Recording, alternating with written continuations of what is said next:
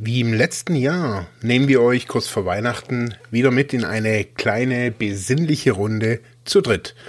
Roman Granke von Sucht und Ordnung ist bei uns zu Gast.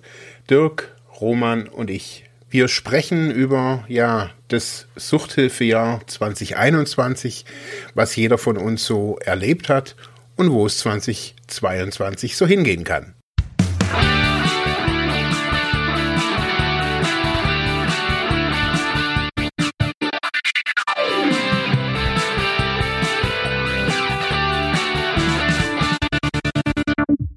Ja, herzlich willkommen bei Freiheit ohne Druck. Wir sind heute wieder live mit unserem Afterwork Talk und ich begrüße ganz herzlich bei mir erstmal den Marc. Hallo Marc.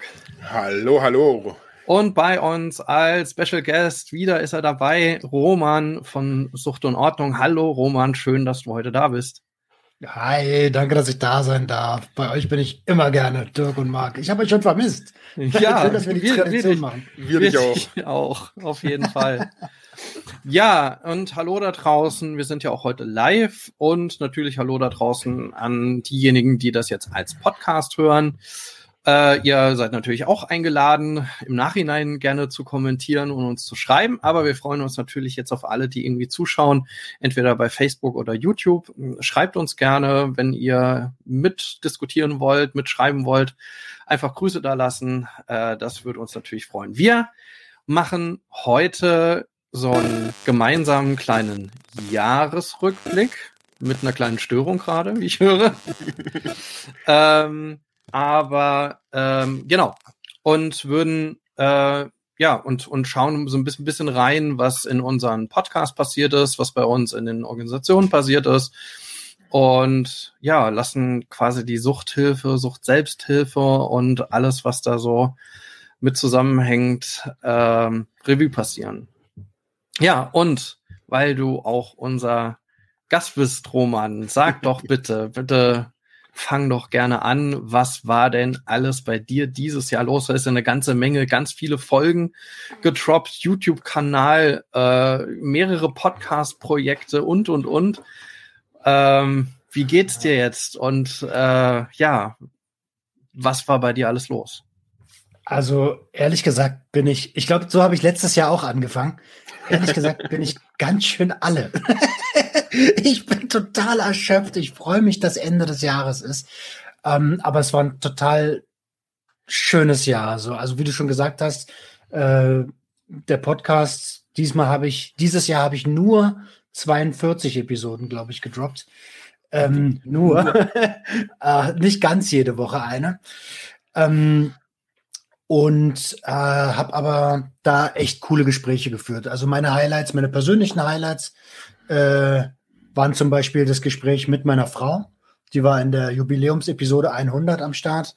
Das war erste und vielleicht sogar das einzige Mal im Podcast. Und da haben wir darüber gesprochen, wie sie das denn wahrgenommen hat, ähm, als ich ihr nach sieben Jahren gesagt habe, du, ich habe da äh, ein kleines Kokain kleines Kokainproblem ähm, und wie sie mir dann geholfen hat. Also das war, glaube ich, emotional gesehen für mich persönlich der schönste und wertschätzendste Moment. Ähm, aber ich habe auch mit mit vielen Leuten gesprochen, also von Sick über Open Mind, den Simon ähm, Dark von der Band SDP war da, äh, ein Darknet-Dealer, Martin Frost, der, der war da. Ähm, ich vergesse hundertprozentig jetzt jemanden, das tut mir jetzt schon leid. Spiel, also ähm, Leute, die die Bücher geschrieben haben, zum Beispiel Tobias Blümel oder äh, Sascha Heilig, beide mit mit einer Spielproblematik. Ähm, und mein eins meiner politisch schönsten Highlights dieses Jahr war dass ich mit Georg Woth vom Deutschen Handverband äh, sprechen durfte. Ähm, ja, das ist so podcastmäßig bei mir abgelaufen, also wirklich viel. Und oft war ich auch der, der Typ, der eigentlich am wenigsten Ahnung hatte in dem Gespräch. Weiß nicht, ähm, also ja. Aber ja, ist ja schon eine, ist ja schon eine erlesene Runde, die du da so ausgesucht hast. Also so ein, ein bunter Blumenstrauß von wirklich super interessanten Leuten ja auch. Ja, das ist mir tatsächlich auch mega wichtig, dass, also erstens, dass, dass das wächst, ne, das Projekt, und dass auch die Leute, die eh schon eine Community haben, mit reinkommen um das Thema. Und ich glaube, das ist auch das, was ich auch letztes Jahr gesagt habe, was mir immer noch sehr am Herzen liegt, das Thema ähm, Konsumkompetenz äh, im, im, kom im kompletten Rahmen, auch mit fehlgeschlagenen Kompetenzen, was man, äh, also mit Störungen, immer mehr in den Mainstream zu bringen. Ne? Das mhm. ist, das habe ich als meine kleine Aufgabe gesehen, ne? oder meine große Aufgabe. Cool. Und ja, YouTube in letzter Zeit, Videomaterial läuft. ja, ja, absolut. Und man merkt, du, du hast da auch Spaß dabei. Also so, ich, ich höre und, und gucke mir nicht alles an. Ähm, aber was man immer merkt, also gerade bei den Videos merke ich so irgendwie, ähm, ja, da ist Spaß dabei. Und es ist nicht jetzt so, ah, ich muss jetzt noch eine Episode machen oder noch ein Video oder sonst irgendwas. Die Momente gibt's auch. Also, mhm. aber dann lasse ich sein. Ich habe jetzt letztens ein Grottenvideo aus Portugal. Da gibt's so eine Grottentour. Wir waren ja äh, in Portugal. Und äh, da tue ich mich so schwer mit. Und dann habe ich einfach gesagt, komm, scheiß drauf. Dann gibt's halt mal kein Video. Mhm. Ähm, also das kann ich mittlerweile auch dieses Jahr viel an mir selber gearbeitet. Wie, wie würdest du sagen, wie hat sich dein, dein Podcast entwickelt oder überhaupt dein, dein, das gesamte Projekt jetzt Sucht und Ordnung? Es ist jetzt auf verschiedenen Kanälen, wenn, wenn du das jetzt, jetzt so, so zurückblickst? Puh, schwierig zu beantworten, die Frage. Also es, es geht nach oben. Ne? Also ich würde jetzt aus der ja. wirtschaftlichen das ist klar. Ja, also du hast ja, du, du hast ja ganz, ganz viele Details. Also man hört, man, man, man kann dir spenden, äh, man, du hast so eine Community auch aufgebaut, äh, bist auf verschiedenen Kanälen unterwegs. Also, aber wie, wie würdest du das beschreiben? Also, wie entwickelt sich das oder in welche Richtung würdest du sagen? Also, so wirklich mhm. dieses Multiplattform äh, oder Multi-Content? Was, was sind so, was denkst du, so in welche Richtung geht das? Ich glaube, das wird ähm, erwachsener. also letztes Jahr war es ja alles noch so großes Ausprobieren. Mhm. Ähm, ich glaube, es wird erwachsener und ich glaube auch, dass ich manchen Content nicht auf Sucht und Ordnung bringen werde. Ähm, das hat einfach damit zu tun, dass ich äh, jetzt schon auf YouTube gemerkt habe, okay, äh, die Thematik mag YouTube nicht so. Mhm. Das heißt, ich würde Video und, und es kann natürlich auch sein, dass Videos, die nichts mit, ähm, mit Substanzen zu tun haben oder mit der Thematik an sich, ähm, bei der Community gar nicht ankommen. Deswegen habe ich, werde ich da selektieren und höchstwahrscheinlich einen Zweitkanal aufbauen. Mhm. Genau, also sowas, sowas ähnliches habe ich irgendwie jetzt auch festgestellt. Wir haben ja jetzt mit Freiheit ohne Druck dieses Jahr auch ziemlich viel gemacht. Deswegen war meine so interessierte Frage, weil sich Freiheit ohne Druck dieses Jahr ja auch weiterentwickelt hat. Wir, wir haben ja ähm, seit Anfang des Jahres jetzt mal straight durchgezogen, äh, mehrere, ähm, mehrere Sparten kann man sagen? Nee, wie, wie nennt man es? Jetzt fällt mir das Wort nicht ein. Sparten? Kategorien. Kategorien, genau, ja. Ähm, und das haben wir letztes Jahr schon, glaube ich, sind wir das schon angegangen, haben dann die, die Selbst Selbsthilfe dazu genommen, Selbsthilfe folgen. Das wurde unter Corona 2020 äh, nochmal verstärkt, dadurch, dass so Einzelfolgen auch aufgenommen wurden. Und ähm, dieses Jahr sieht man dann jetzt auch in den ähm, Beschreibungen beziehungsweise den Podcast-Bildern haben wir es jetzt auch mit aufgenommen, so was, äh, also einerseits Hintergrund, also Hintergrundinfos, die immer noch so die offene Kategorie, mit der wir in den Podcast gestartet sind, quasi. Äh, und dann aber spezialisiert Selbsthilfe. Und da muss ich sagen, ja, irgendwie weiß nicht, was dieses Jahr los war, aber wir haben es halt irgendwie ernster genommen. Das, kann, also wir haben äh, die, die Jahre vorher äh, erinnere ich mich, äh, was, was haben wir geplant, an Sendungen vorgeplant, gerade die ersten Folgen. Und dann äh, jetzt dieses Jahr haben wir gar nicht so krass vorgeplant, sondern immer so im ich zwei Monatsrhythmus, ne, so ungefähr. Mhm. Ja. Und haben dann aber auch äh, gesehen, dass wir, dass uns ganz viel auch zur Selbsthilfe einfach eingefallen ist. Ähm, Gerade indem wir jetzt dieses Jahr als erste Mal auch so ein bisschen aus dem Content heraus geboren, äh, dieses äh, Ziele verwirklichen, also an sich arbeiten, in sich arbeiten und so weiter so durchgezogen haben. Ähm, und äh, damit so ein, so ein Thema mal über mehrere Sendungen gestreckt haben. Also das ist mir eigentlich noch ganz gut in Erinnerung. Und das würde ich auch gern so beibehalten. Also es ließ sich nicht so ganz verwir verwirklichen. Irgendwie kam es dann dazu, dass wir aus jeder Folge, oder nicht aus jeder, aber aus einigen Folgen immer gesagt, oh, da müssen wir noch eine zweite Folge machen, machen wir eine Serie draus. Äh, und das, das ließ sich dann aber auch nicht verwirklichen. Ich würde gern, ja, aus, aus tatsächlich paar Themen auch im Hintergrund würde ich gerne wirklich auch so eine Serie draus machen. Mal schauen, ob sich das verwirklicht. Dazu haben wir aber auch zu wenig Feedback, muss ich sagen. Ich hätte gern irgendwie ein bisschen mehr Feedback, da hast du weitaus mehr und kriegst, hast du scheinbar so ein viel bessere Connection to the Community oder wie würdest du sagen? Also erstmal möchte ich, bevor ich dir die Frage beantworte, ähm, meinen Hut vor euch beiden ziehen, weil ich bin vorhin mal über die Seite gescrollt und habe geguckt, in welchem, äh, in welchem Intervallen ihr äh, veröffentlicht. Und das ist ja wöchentlich. Also ihr habt ja wirklich straight durchgezogen. Mittlerweile, ja. Mittlerweile, und, ja. Und ähm, da ich ja weiß, dass der Podcast nicht eure einzige Tagesaufgabe ist, also wirklich allergrößten Respekt davor. Ähm, geile Arbeit, wirklich. Danke. Danke. Äh, ja. Gerne, gerne. Ähm, jetzt habe ich die Frage vergessen. Ach so, Community, Interaktion. Ja, genau. Community Management. Ähm, ja, irgendwie weiß ich nicht, woran das liegt aber ein bisschen Feedback bekomme ich. Lange nicht so viel, wie ich mir wünsche. Und was mir aber aufgefallen ist, ist, dass meine Zielgruppe, gerade die, äh, die Community, die interagiert, immer weiblicher wird. Also ähm, anscheinend ähm, trifft das eher, also weißt du, da ist so nicht dieser Gestell, diese, diese toxische Männlichkeit im Weg, die dann nicht über Gefühle sprechen möchte. So und ähm, mhm. Da, mhm. da, kommt immer mehr. Mhm. Ich finde, ich finde auch, dass da, dass da noch, also ich nehme das ja auch immer wieder so, also ich, ich höre bei euch rein oder, oder liest das auch mal so ein bisschen latent irgendwie mal so ein bisschen mit. Ähm, ich sehe das auch, dass es weiblicher wird. Ähm, und ich, also ich habe mich da auch oft gefragt, also es gibt auf der einen Seite so die, die männlich harten Pro Protagonisten teilweise, ähm, die gibt's aber ja oder gab's auch schon immer. Und dann gibt's so diese, ja, also keine Ahnung, wie ich dazu sagen will, also so diese, ich finde, die Frauen sind, sind, sind sehr echt in dem, was sie, was sie da, wie sie sich präsentieren. Also gerade in, in den sozialen Medien, also im Suchtkontext.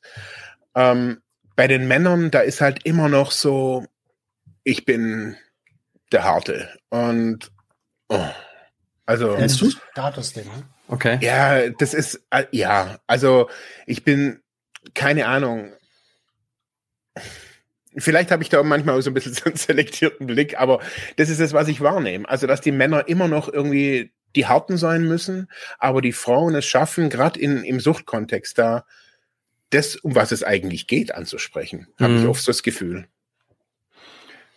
Ich ja. glaube, das liegt, ich glaube tatsächlich, das liegt so ein bisschen an diesem, an diesem Männer dürfen keine Gefühle zeigen Ding liegt. Also da bin ich ganz, ganz fest von überzeugt, weil das, äh, weil ich glaube, dass ich das auch ewig hatte und dieses Jahr ist eines meiner Hauptlearnings dieses Jahr, dass ich gesagt habe, ey, ich, äh, ich bin jetzt einfach echt, so komplett echt. Auch in den letzten Jahren habe ich ja immer noch ein bisschen hier verschönt, ein bisschen da verschönt, aber das gibt's bei mir nicht mehr. Und seitdem ähm, gibt es mehr äh, Anklang und mhm. Interaktion. Durch deine Echtheit. Ja. Ich glaube. Das ist einfach mhm. authentisch, ja. Mhm. Ja, würde ich auch sagen. Ja. Mh. Hm. Ja, also etwas. Ja? Entschuldigung, jetzt halte ich hier schon wieder ein Wort. Ey, ich habe auch nee, bitte, keine Manieren. Ähm, äh, wie, wie, wie, wie kriegt man das hin? Das ist also Call to Action, ne? Interaktion durch Call to Action und Community Management, ne?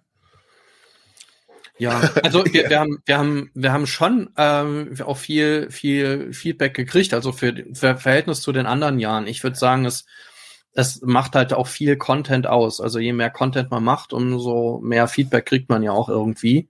Aber ich habe es auf der anderen Seite gesehen, dass es natürlich auch davon lebt, wie, wie ist man findbar. Ne? Also wie, wie wird man wie wo gefunden. Zu den meistgehörtesten Folgen gehört immer noch die MPU-Folge, glaube ich. Also das ist, super interessant. Mhm. Ich glaube, weil wir fast eine der einzigen Folgen über MPU gemacht haben oder MPU mit Zusammenhang mit Sucht, keine Ahnung. Aber die wird immer noch am häufigsten irgendwie gehört. Aber trotzdem, was, was man sagen muss, ist, ähm, stetig äh, wächst die Hörerinnenschaft. Das ist eigentlich sehr schön zu sehen. Und ich glaube, diese Kontinuität, das sagte Marc auch immer, die ist einfach das, was zählt. Und das finde ich mittlerweile auch sehr wichtig. Also einfach dabei zu sein, aber auch im Diskurs zu sein, also im dran zu sein, dran, also nicht nur also ich habe schon mal überlegt, so ähm, so eine eigene, es gibt ja Podcasts, die haben so eine eigene Community aufgebaut. Ne? Die nennen sich dann irgendwie, äh, was das ich, ich weiß es nicht. Also wie, wie dann der Podcast-Name ist, nur dann irgendwie noch eine Verniedlichungsform dran. Und äh, das, das ist eine Family. Ja, ja, irgendwie sowas, ja. nee, ja gut, oder Family, ja, keine Ahnung, aber ähm, ähm, ich glaube, das macht schon irgendwo Sinn. Aber ähm, irgendwie habe ich da den, den Drall noch nicht für, für Freiheit ohne Druck gefunden, weil ich auch festgestellt habe, dass unsere Hörerinnenschaft halt auch extrem divers ist. Wobei das größte Lob, das ich jetzt und da auch nochmal Richtung Selbsthilfe, Selbstverfolgung bekommen habe, zuletzt in der ähm, Elternselbsthilfegruppe, die ich ja jetzt seit diesem Jahr hier neu gestartet habe im Therapieverbund, die war ja so ein bisschen eingeschlafen über, über ähm, über Corona. Und das größte Lob war wirklich, dass eine davon gesagt hat, eine Teilnehmerin, ähm, ich habe äh, über den Podcast zu euch gefunden und habe das gehört und fand das toll und ähm, habe gesagt, okay, nee, also diese Selbsthilfegruppe würde ich auch gerne besuchen. Und das ist ja genau das, was wir irgendwie erreichen wollen. Ne? Also, mhm. dass Menschen irgendwo angesprochen werden, halt digital und dann sagen, okay, ich kriege hier irgendwie eine, eine, Hilfestellung, also es spricht mich irgendwie an und finde dann quasi auch den Weg irgendwie zur analogen oder welchen immer auch, auch Hilfe. Also das war eins der größten Lobs, die ich Lobs, Lobe, Lob, Lobes aus Löwe, Löwe dieses Jahr. Ich enthalte mich der Aussage. Mhm. cool, aber das ist doch, das ist doch genau das. Also ich meine, dafür, also unter anderem dafür macht man es ja, ne? Ja, eben. Mhm. Ja. Wie, wie ist deine Erfahrung? Wann, wann, hast du mit YouTube angefangen? Weil wir haben jetzt dieses Jahr mehr aus der Not geboren. Nee, aus der Not geboren kann man fast nicht sagen, oder? Marc, wann haben wir das erste Mal gestreamt? Letz, letztes Jahr haben wir gestreamt. Naja, also YouTube ist, also YouTube haben wir dieses Jahr angefangen. Ja. Ähm, Video machen wir ja schon länger. Also wir haben halt davor schon auf, auf Facebook das halt gemacht. Aber so wirklich zu sagen, okay, wir machen jetzt auch YouTube, ähm, war, glaube ich, jetzt dieses Jahr, Anfang des Jahres. Ja. Und letztes Jahr auch mit Corona, glaube ich, das erste. Genau. Da haben also, wir dann angefangen, ja.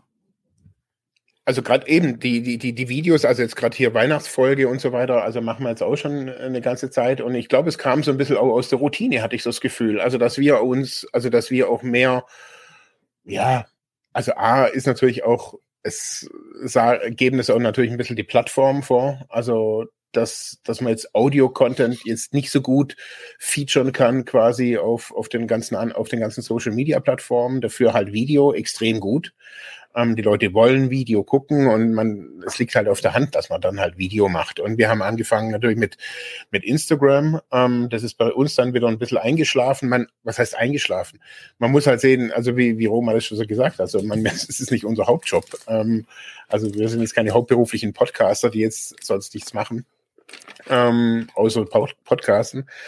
Das heißt, äh, wir können, also bei uns ist natürlich schon auch noch Luft nach oben. Das sehe ich. Also ich sehe Luft im Community, also Aufbau, also zu sagen, hm, Community ist natürlich auch was, das ist ja nicht irgendwas, weil, weil unsere Zuhörer jetzt sozusagen unterschiedlich oder divers aufgestellt sind, ähm, sondern wir sind, so sehe ich das immer, dass wir einfach sehr wenig aktiv sind. Also wir kommentieren unsere Folgen, okay, aber warten, dass irgendwer kommentiert, aber dass wir aktiv quasi mhm. die Community bilden. Also mhm. sehe ich, ist jetzt halt auch noch gar, kein, gar keine Manpower dahinter. Also zu sagen, hey, wie kriegt man, wenn man eine Community hat, wie kriegt man die nachher gemanagt? Also das ist was, was ich jetzt auch schon seit 20 Jahren gelernt habe. Ich habe früher mal Internetradio gemacht und äh, wir hatten ja auch eine riesen Community, aber das Ding ist, die zu aufzubauen und dann aber auch zu managen. Und mhm. die ist schneller zerflüchtet, wie man sie aufgebaut hat, wenn man sie eben nicht managt. Und jetzt, also für uns, für mich geht es da erstmal jetzt erstmal darum, auch stabil das zu produzieren. Ähm, also Podcast ist eine Langzeitgeschichte, so, so sehe ich das. Absolut, da bin ich vollkommen deiner Meinung. Und, und, und gerade wenn man, wenn man, ähm, ja, wenn man, man kann ja nicht sich vierteilen, so, ne? Ja. Ähm, viele Leute wissen nicht, wie viel Arbeit dahinter steckt. Also äh, das Schneiden der Episoden, ähm, überhaupt das Sichten und das Hören des Materials, dann ähm, das Erstellen des Contents mit der Planung davor.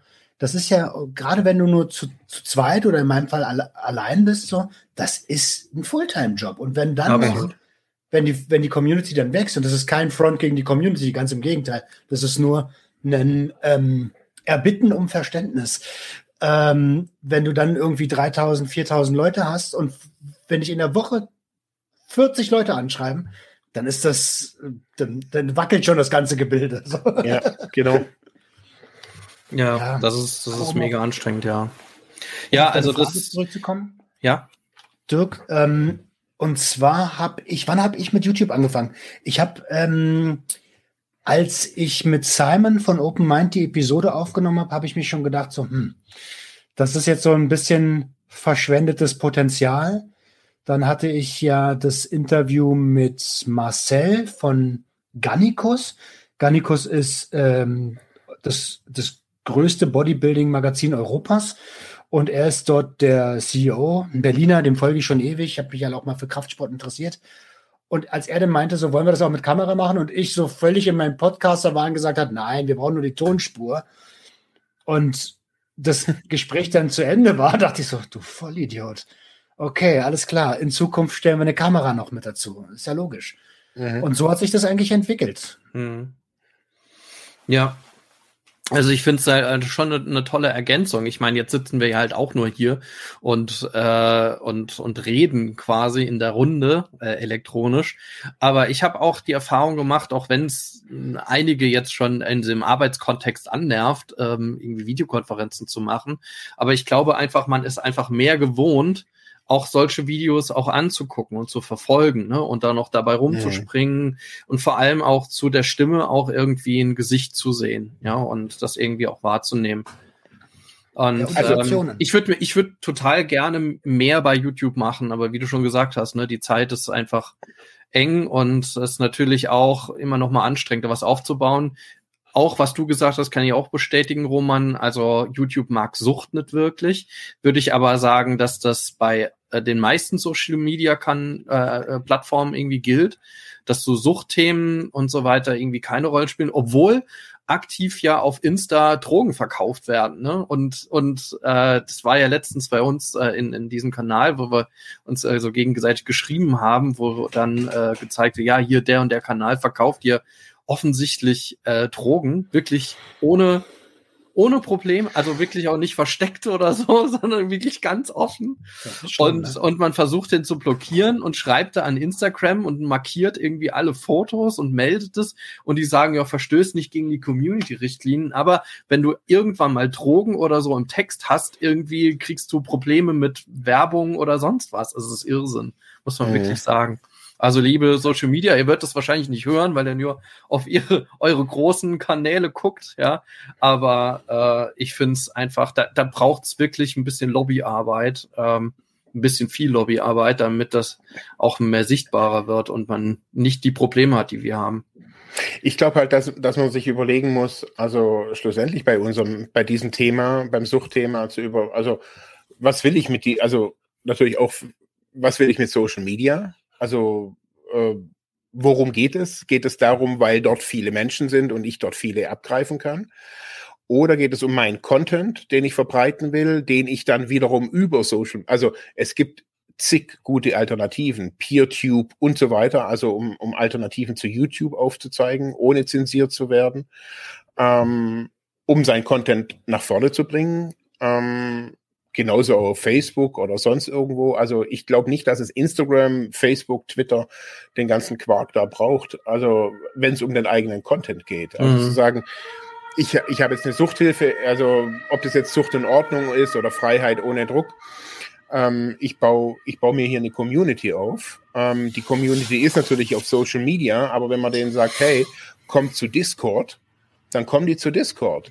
Wenn die sagen, mhm. kommt in die, in die Ehlerstraße 35, dann kommen die in die Ehlerstraße 35. Also so ist es. Also so ist es auch bei einer Disco. Also ich kann nicht sagen, hey, ich stehe jetzt hier am Bahnhof, warum ist keine Disco hier? Weil die Disco halt nicht am Bahnhof ist. Also ganz einfach. Und so ist es schlussendlich auf Social Media auch. Also ich glaube nicht, dass es äh, Facebook wird sich ein die, es interessiert die nicht, ob Sucht gesellschaftsfähig ist. Die haben ihre Richtlinien und die wollen Kohle machen und die Werbetreibenden strecken, also sagen, hey, wenn es hier um Sucht geht, schalte ich da keine Werbung davor. Und darum ist es einfach. Und äh, es wird natürlich noch mal anstrengender jetzt auch vielleicht politisch gesehen mit, mit, der, neuen, mit der neuen Regierung. Also wenn, wenn da jeder jetzt irgendwie legalized schreit ähm, und halt Facebook nicht legalized schreit, ähm, und sagt, hey, Aber es gibt hier einfach Werberichtlinien. Ja, naja, absolut, absolut. Also der, der Punkt der Intention, der ist super wichtig. Ne? Ähm, geht es jetzt darum, die paar Euro, also aktuell noch die paar Euro YouTube-Money abzugreifen oder geht es darum, Menschen zu erreichen? So? Und mhm. da ist es natürlich absolut ähm, das, das Zweite. Werden wir hier gerade von Bots? Äh, ja.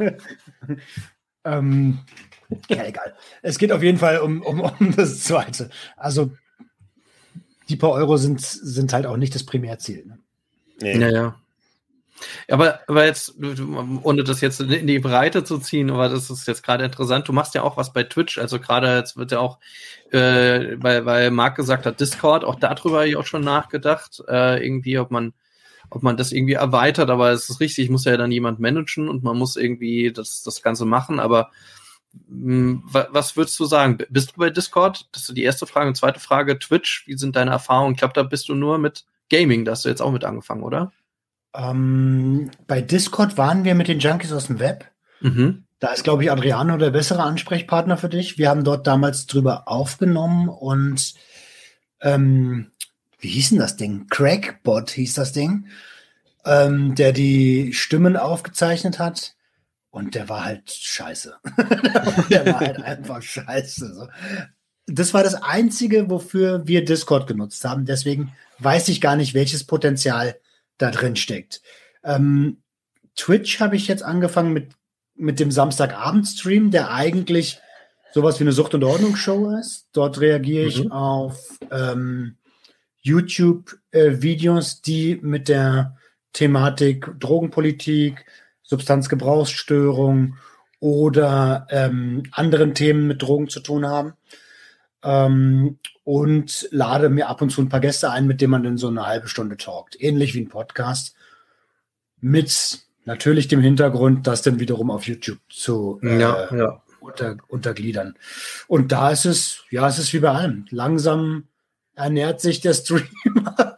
ähm, das, das dauert. Also ich habe jetzt irgendwie 27 Follower, aber auf auf die bin ich mega stolz. Also das ist, macht das aber auch unregelmäßig, ne? Das, also zwischen Stream 1 und Stream 2 waren acht Wochen so.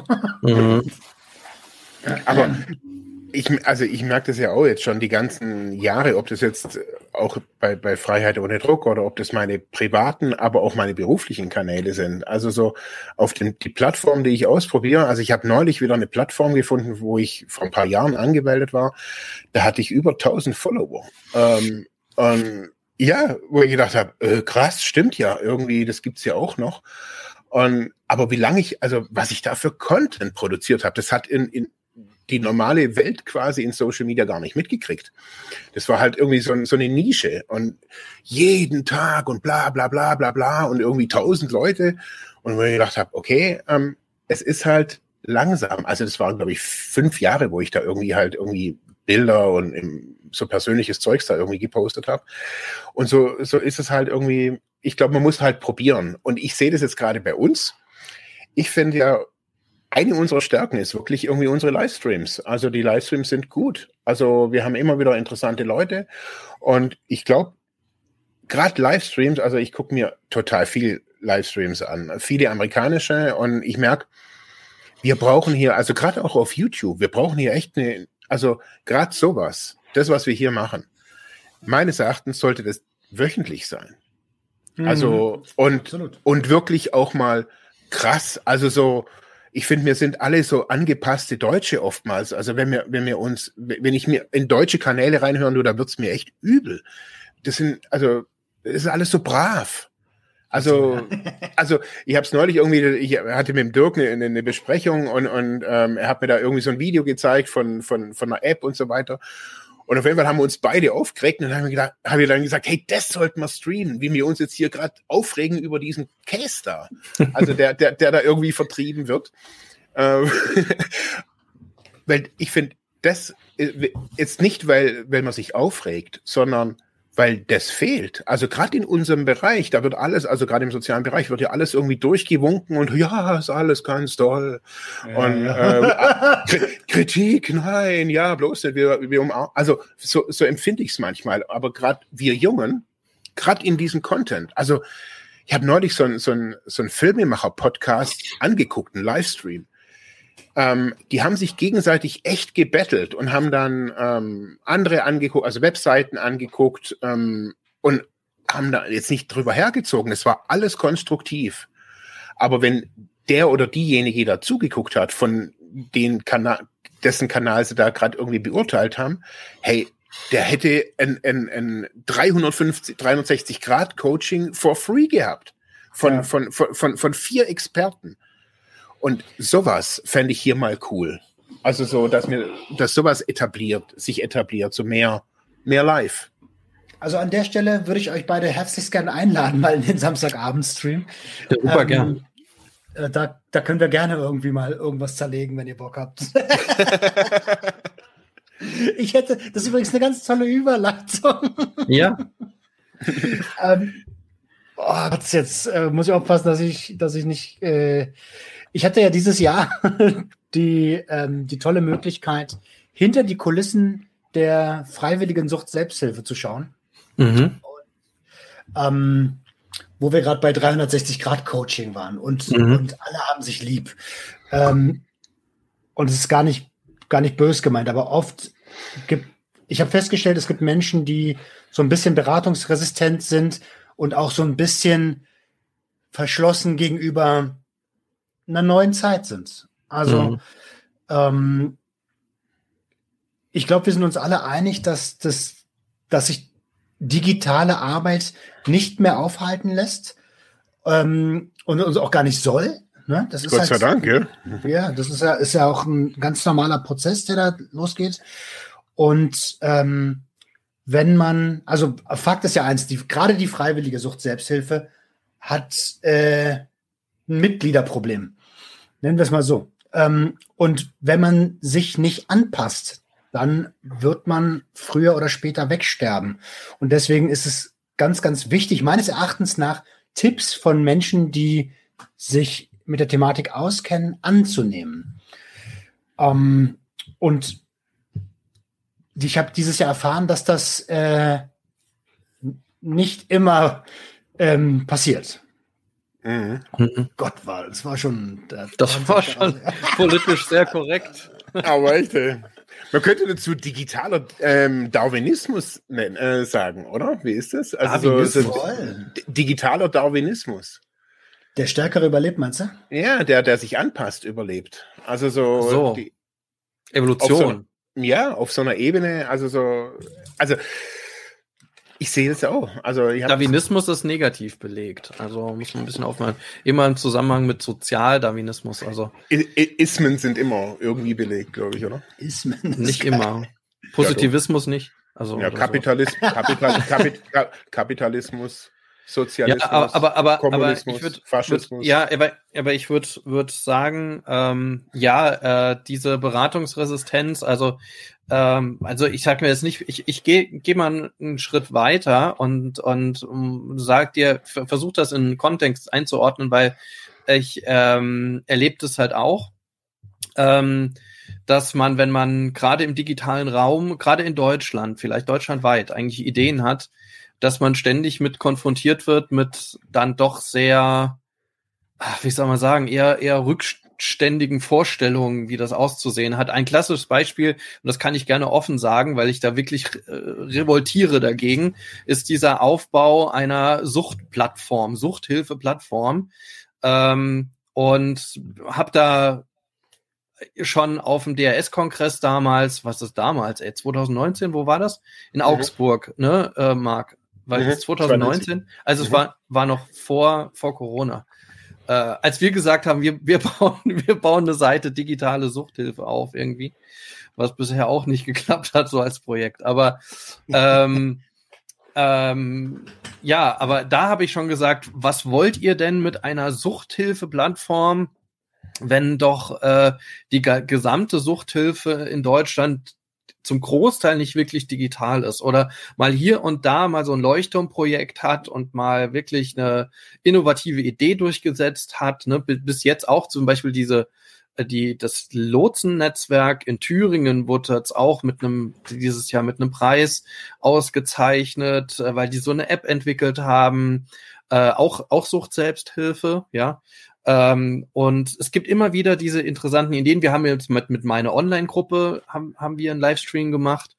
Also es gibt überall schöne Ideen, aber in der Fläche gibt es einfach zu wenig, ja. Mhm. Ähm, und ähm, was ich dann feststelle, ist, dass, dass gerade auch auf Entscheidungsträgerinnen-Ebene man sich auf verschiedene, in verschiedene Bilder irgendwie so versteift und denkt, das müsste es jetzt irgendwie sein und das setzen wir irgendwie durch. Und da, da muss ich einen Mark anschließen mit dieses, dann ist keine Kritik möglich oder man mit Kritik wird man entweder gleich angefeindet oder man äh, ja, oder, oder, oder man wird irgendwie nicht so richtig wahrgenommen. Und ähm, nur deswegen hält sich quasi, ich sag's, dieses Projekt Digi Sucht eigentlich so im Raum. Ja, ähm, das ist, also das wäre jetzt abendfüllend darauf anzugehen, aber vielleicht wäre es mal eine Folge wert, dass man genau diese zwei Prozesse oder diese mehrere Prozesse auch im Zusammenhang mit dem Online-Zugangsgesetz, ich weiß noch, ob wir es irgendwo mal im Update oder so drin hatten, das mal aufzuzeigen und dann sieht man,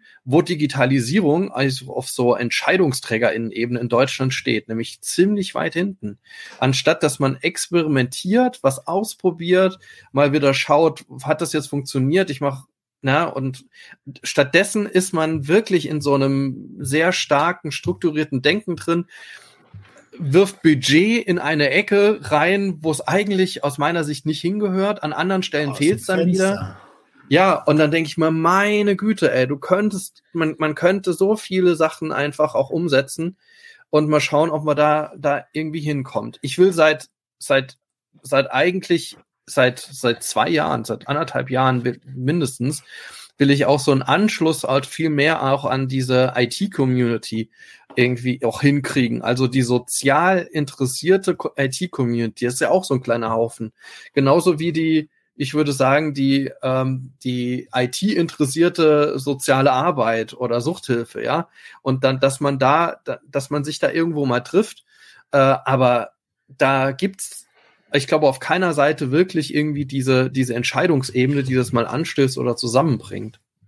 Aber ich glaube, aber ich glaube, dass es auch, also ich glaube, dass es das zu verankern, also so institutionell, sage ich jetzt, oder organisatorisch ist, glaube ich, einfach schwierig, weil das ja einfach so wie in der Wirtschaft auch oder selbst jetzt, selbst bei uns über persönliche Beziehungen geht. Also, ähm, also ich glaube, das ist schwierig. Also so diese zwei, also ist natürlich auch mein Bestreben, aber ich glaube, es ist immer schwierig, weil es halt Personen sind.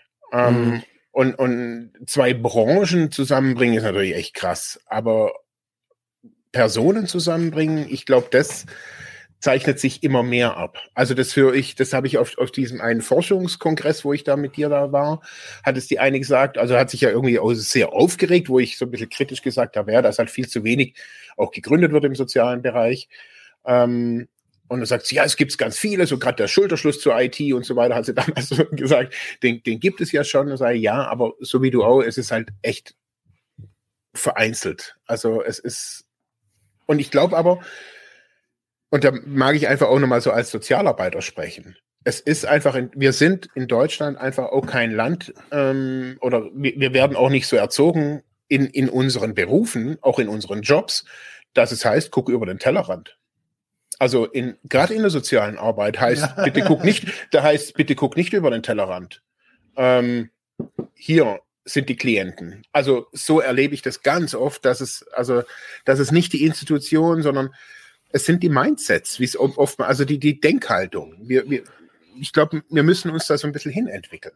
Ich würde sagen, es ist ganz, ganz viel auch äh, die Kompetenzfrage, muss ich, muss man einfach sagen. Also ähm, diejenigen, also bei, bei vielen, die da auf einmal entscheiden, ähm, und es tut mir leid, wenn ich das sage, die sind dann meistens in einem ge gehobeneren Alter. Ne? So. Das wollte ich sagen. Ja, also es, das soll jetzt auch keine Altersdiskriminierung sonst wo sein, sonst was sein, aber äh, es ist einfach so, dass, dass, dass man merkt, dass da einfach die Connection zu so einem digitalen Denken irgendwie nicht so wirklich da ist und und man äh, und dann sich versteift äh, auf auf eine bestimmte Lösung, die einem vor die für die Nase gelegt wird. Das Video über das der Marc irgendwie gesagt hat, wo, wo wir uns so aufgeregt haben mit dieser App, ja, ähm, das ist das ist trotzdem, obwohl wir sagen, es ist eine wirklich schlechte Lösung, ähm, wird gehypt auf einer Wohlfahrtsverbandsebene von Einrichtungsleitungen, Trägerleitungen etc., die sagen, ne geil, endlich, endlich produziert's mal einer und das kaufe ich mir ein, ja. Och, das ist ja gar nicht so teuer, ja, so und dann, aber erstens, die, die meisten fehlt überhaupt der, äh, die, die Kompetenz zu bewerten, ist es teuer oder nicht, gibt es das irgendwie günstiger oder es, es geht ja nicht immer um günstiger, es geht am, am Ende um wirtschaftlich oder preiswert, ne? Was habe ich nachhaltig davon, ja?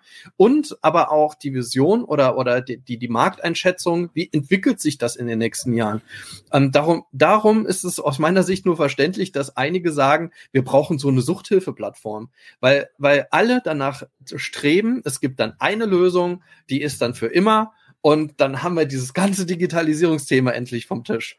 Mhm. Aber dass das nicht der Fall sein wird, sondern dass es dann diese Plattform gibt, dann gibt es vielleicht privat noch mal irgendjemand macht eine andere Plattform und die Person vermarktet das massiv über äh, über soziale Kanäle und dann äh, dann funktioniert das. Äh, ein Beispiel dafür ähm, war dieses, äh, sind wir mit konfrontiert, wir haben auch noch keine Folge drüber gemacht, ich glaube mal erwähnt oder so, ist ähm, dieses Phänomen Nathalie Stübben. Ah, ähm, äh, Alko äh, ja, Alkohol, ne? Genau, Alkohol, ähm, die auch ein Buch geschrieben hat, äh, Journalistin, hat äh, eine eigene Seite aufgebaut äh, und ähm, macht massiv Marketing auch im, im Hintergrund. Es gab einen Spiegelartikel, äh, dazu die, dieses Jahr, einen großen. Und in dem Zusammenhang äh, hat die DAS, also die Deutsche Hauptstelle für Suchtfragen, hat irgendwie so angefragt, so über mehrere Verteiler gibt es Leute, die da mit dem Spiegel reden würden und da eine Einschätzung zu abgeben. Und da gab es keinen das, oder nicht, we nicht viele. Und äh, äh, ich habe mich da mal gemeldet, äh, zusammen mit äh, unserem Chefarzt, dem äh, Derek Herrmann. Und wir haben dann quasi mit der Reporterin gesprochen, kam am Ende nicht in den Artikel rein, aber der habe ich dann auch erzählt. Ne? Also ähm, ja, im Grunde ist es ja hm, ist es ja in Ordnung, dass es so ein Angebot gibt. Ich finde es halt krass, dass so ein Angebot jetzt über 30 Tage irgendwie 300 Euro kostet oder so. Begleite mich, ich begleite dich bei meinem Aus, bei deinem Ausstieg, ne? Und dann habe ich gesehen, dass es auch andere solche Angebote ja noch gibt. Ne, also äh, wir hatten uns, glaube ich, Roman mal in auf, auf deinem Podcast darüber unterhalten, ne? Wie mhm. wie ist das einzuschätzen, ne? Wie wie stehen wir dazu und so. Und da wurde ich noch mal daran erinnert, dass wir darüber geredet hatten. Ähm, was was bedeutet das Coaching aus einer betroffenen Perspektive? Ist das in Ordnung? Was darf ich da anbieten? Und die macht das einfach so und hat äh, mega äh, wohl einen mega Andrang an Leuten, die sich bei ihr treffen. So. Das zeigt doch aber ganz deutlich, wo die Sucht-Selbsthilfe steht oder ja. wo die Suchthilfe ja. in Deutschland steht. Das ist doch ein, absolut. Also äh, ich will jetzt nicht Armutszeugnis sagen, weil ich, die wird bestimmt sehr gute Arbeit machen. Aber für die Branche, die darauf spezialisiert ist, das ist doch ein Schlag in die Fresse. Absolut, würde ich auch so sehen. Ja, und, und, und auf der anderen Seite, weißt du, und, und wenn, wenn du das jetzt tatsächlich in diesen EntscheidungsträgerInnen-Runden irgendwie mal ansprechen würdest, hat wahrscheinlich noch nie jemand was davon gehört. Oder ja, kennst du das so ein bisschen ab, so ja, ist so in Ordnung, sollen sie doch machen. Aber genau diese Einschätzung bräuchte man, nämlich warum sind wir nicht so weit? Warum macht die das dann einfach? Klar, da ist auch natürlich auch ein Interesse dahinter, da ist sicherlich auch Geld dahinter, wo auch immer her, ja. Aber ähm, im Grunde kann man das, wenn man so ein Projekt aufzieht, auch machen, ja. Klar. Ähm, aber wir haben auch vielleicht nicht die Managementkanäle oder die Managementstrukturen dafür. Ich glaube, dass wir, ich glaube auch, dass wir, dass wir nicht genügend reflektiert sind. Also das Einzige, was, was wir, was wir tun als Fachkräften, und das ist es nicht suchtspezifisch, das kenne ich das gleiche aus dem Coaching-Bereich, ist sich aufzuregen über diese Frau.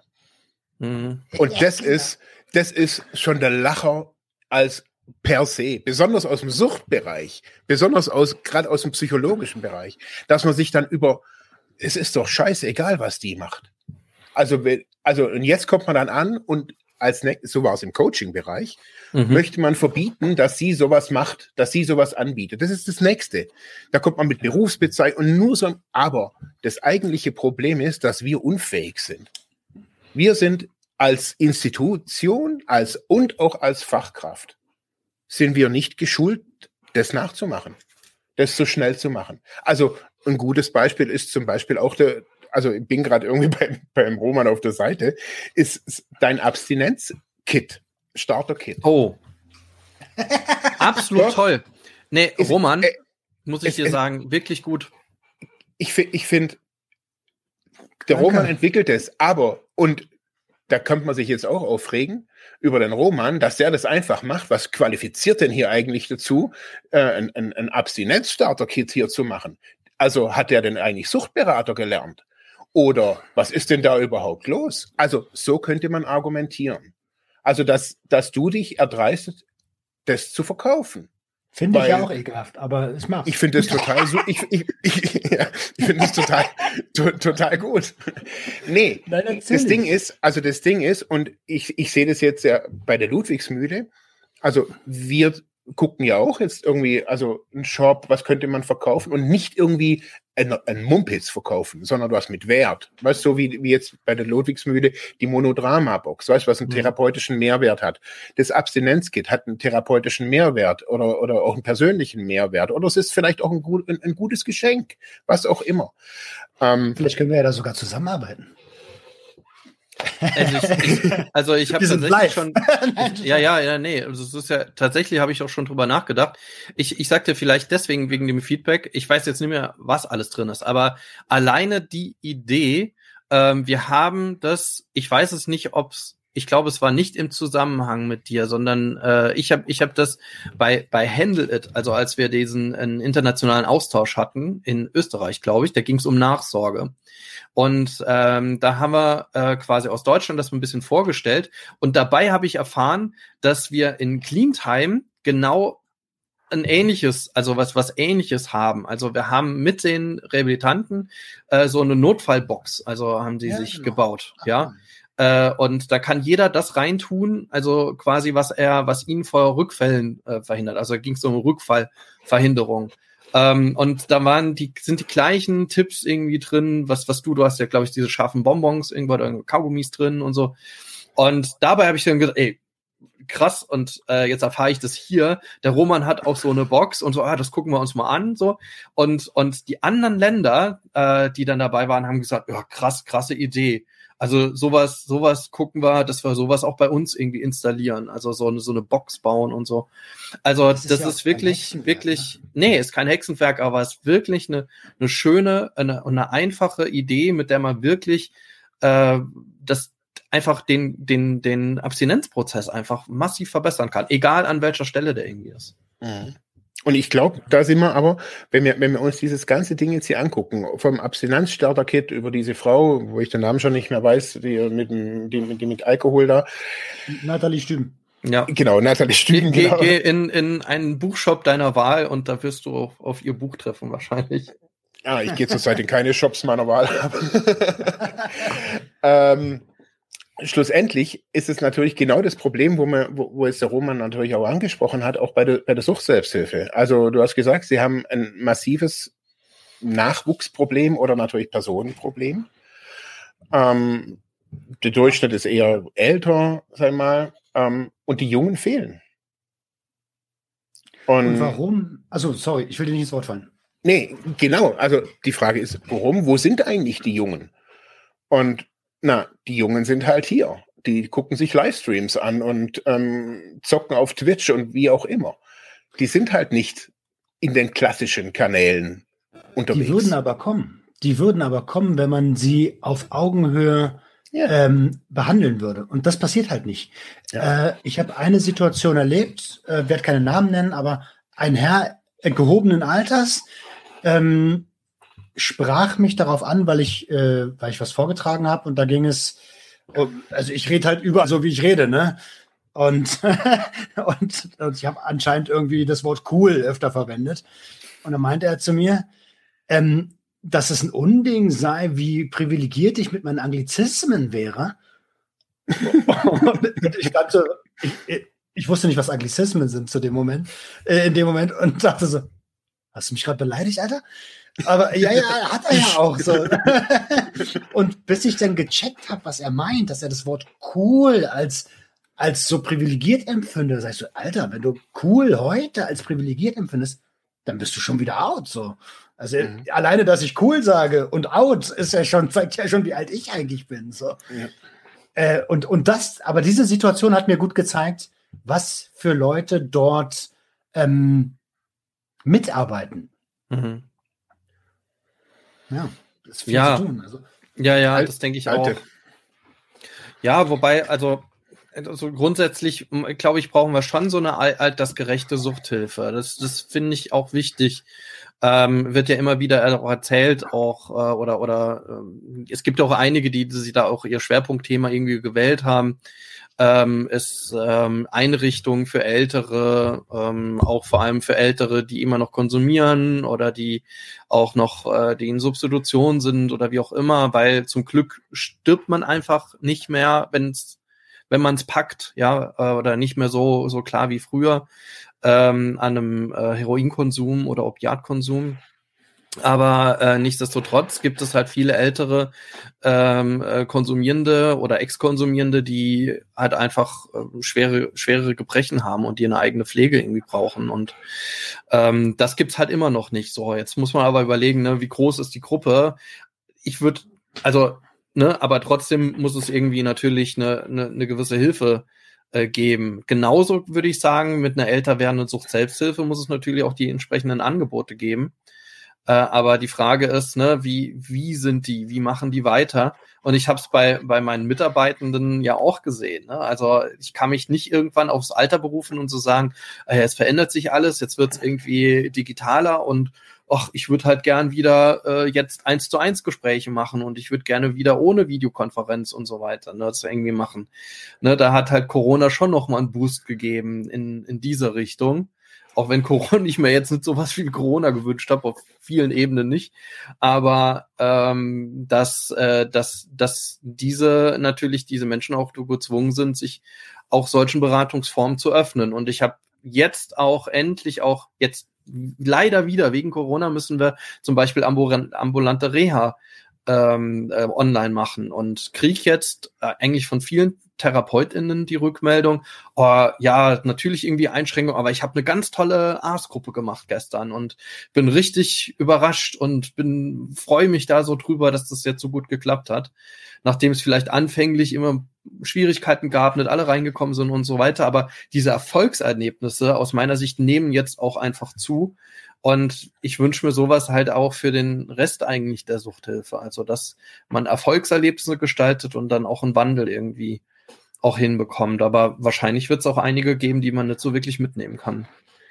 Und dann äh, das, das große Weinen, also ich würde es gerne noch abschließend sagen, weißt du, ähm, das große Weinen, dass diese Institutionen aussterben, das, das gibt's ja schon seit ein paar Jahren.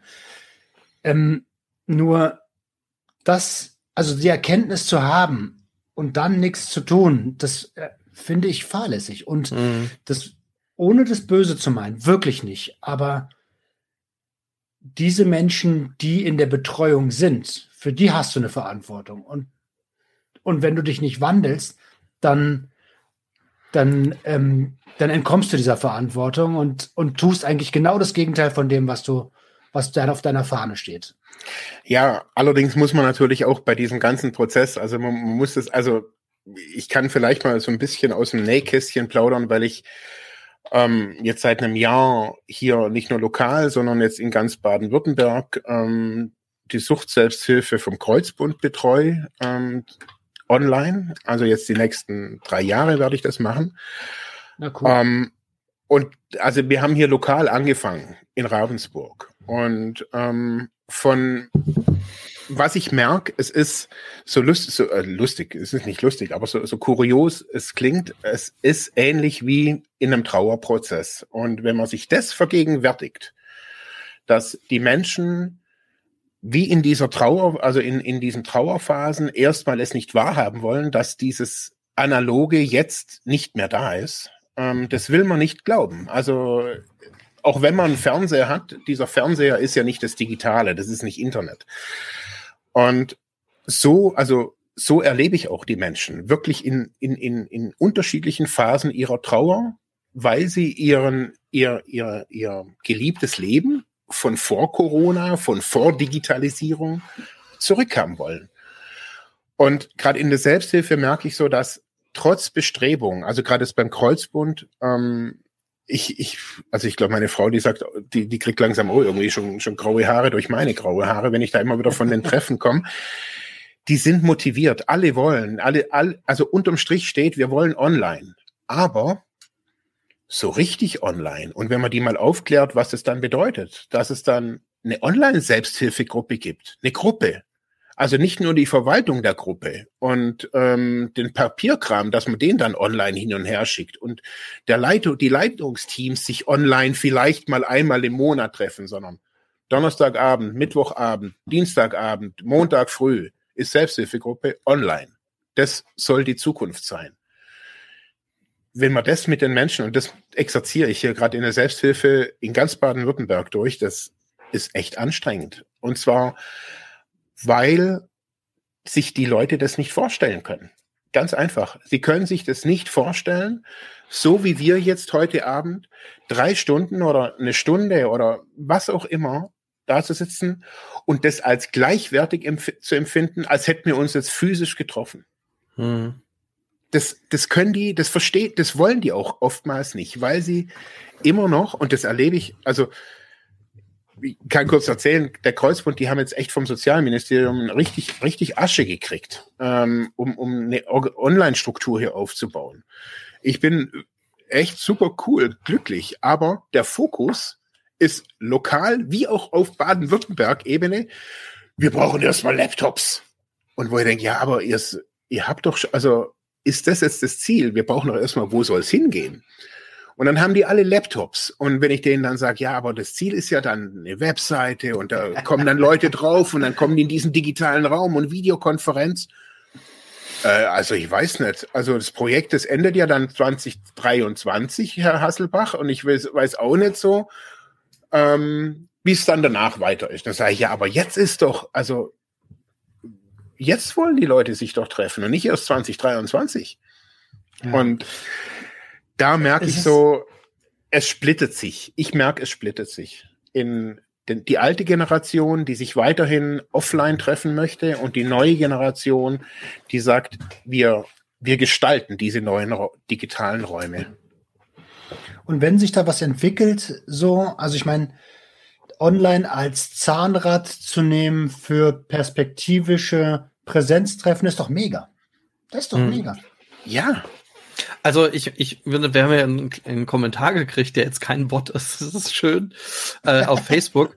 Ähm, und äh, dem würde ich zustimmen. Der, der Derek hat geschrieben, äh, dass er für, für 23 Gruppen verantwortlich ist in Hamburg äh, und die Mischung macht. Und dem würde ich tatsächlich zustimmen, weil ich habe jetzt auch ähm, in der eigenen äh, jetzt Selbsthilfe, ach, das eigene Selbsthilfe, also in der in, dem Projekt Ines oder der Selbsthilfengruppe Ines, also Initiative ähm, so, äh, Eltern suchtkranker Söhne und Töchter im Therapieverbund.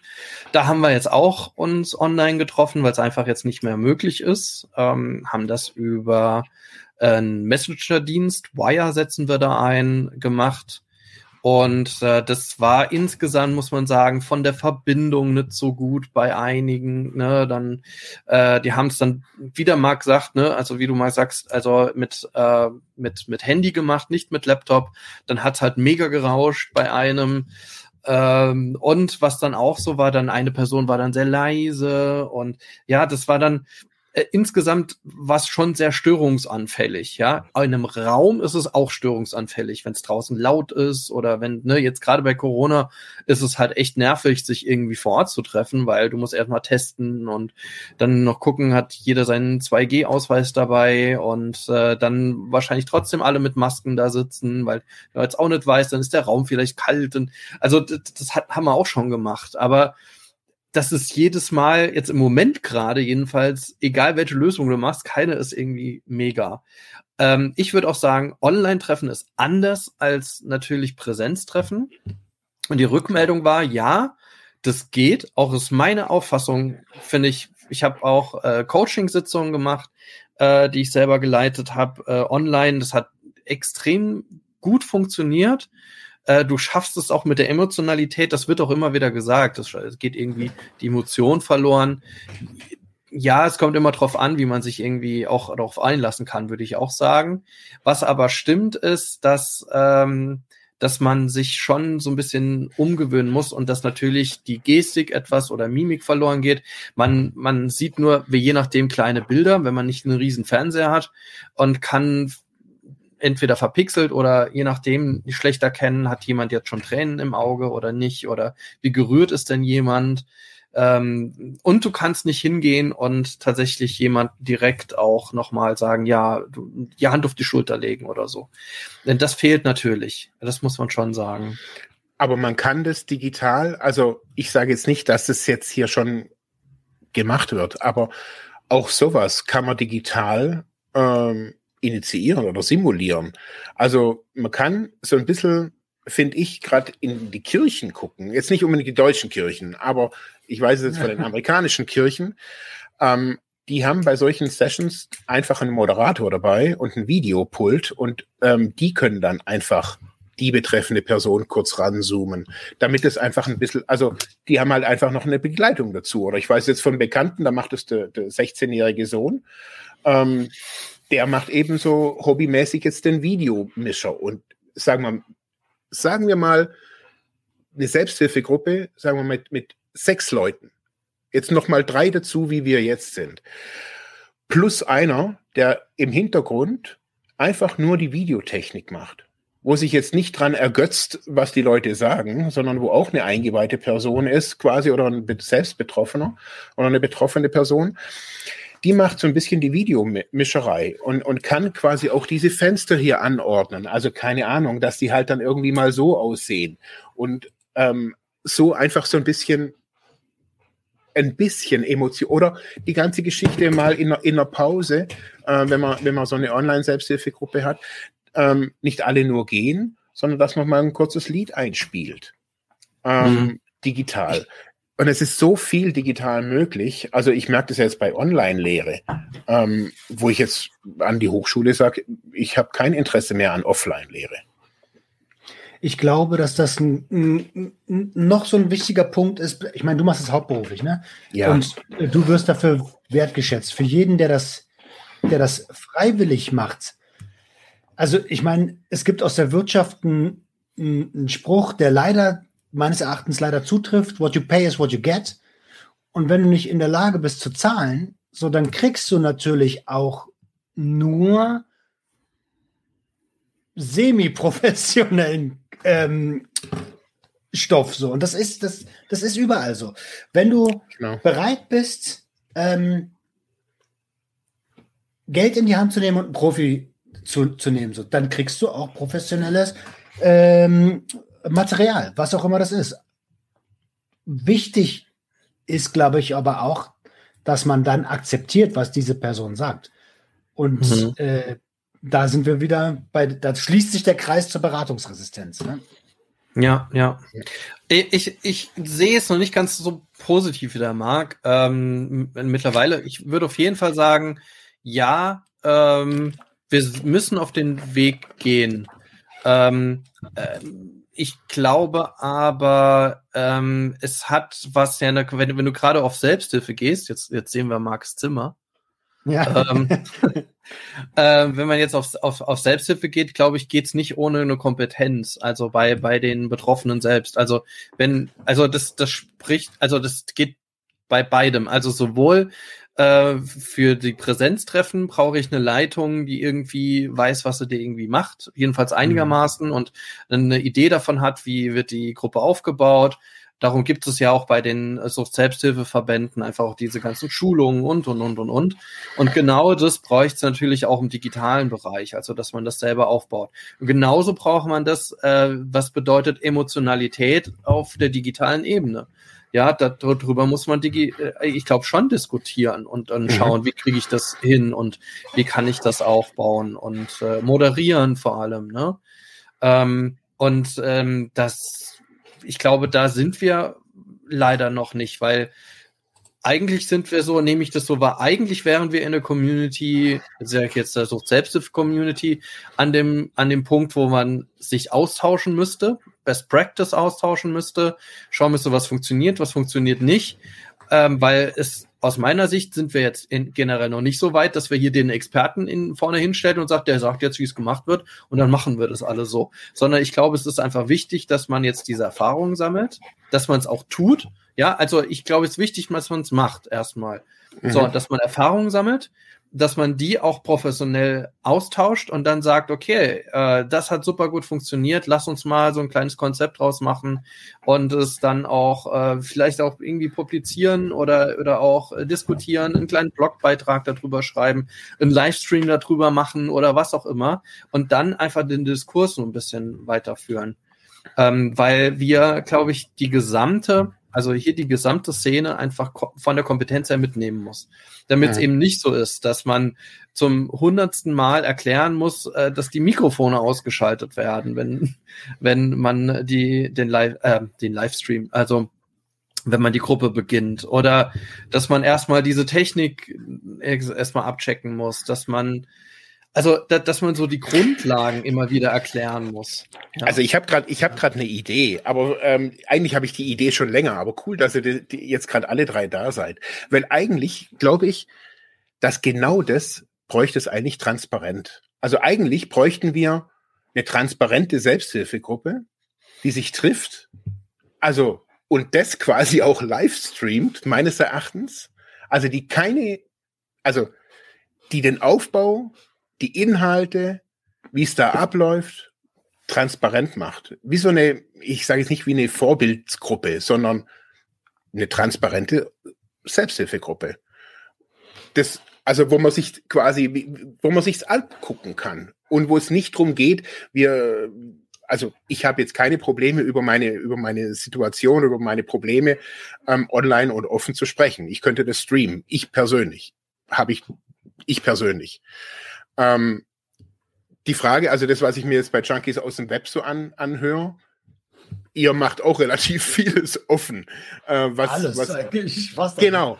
So, diese Kombi, sage ich jetzt mal, sagen wir, ihr drei oder vier, wie viel ihr seid, wir zwei, fünf Leute. Dirk als quasi als als Moderator, als Professioneller, als Therapeut und so weiter. Oder, und das ist quasi so stelle ich mir das vor. Weißt du, das, also das wäre, das ist wirklich, das wäre wirklich ein Traum von mir, das live zu senden, äh, visuell, dass die Leute vorstellen und nicht, dass es darum geht, was hat der Roman gestern Abend wieder gesagt, sondern dass man so Auszüge aus diesen Gruppen immer wieder sieht, wie, wie wir das machen, was da geredet wird, wie man Emotionalität herstellt, wie wir das alles managen und wie wir auch, also, und so sehe ich auch Selbsthilfe, ähm, wenn es ein, ein wesentlicher Teil von meinem Gesundungsprozess ist, dann investiere ich in meine Gesunde, Gesundung.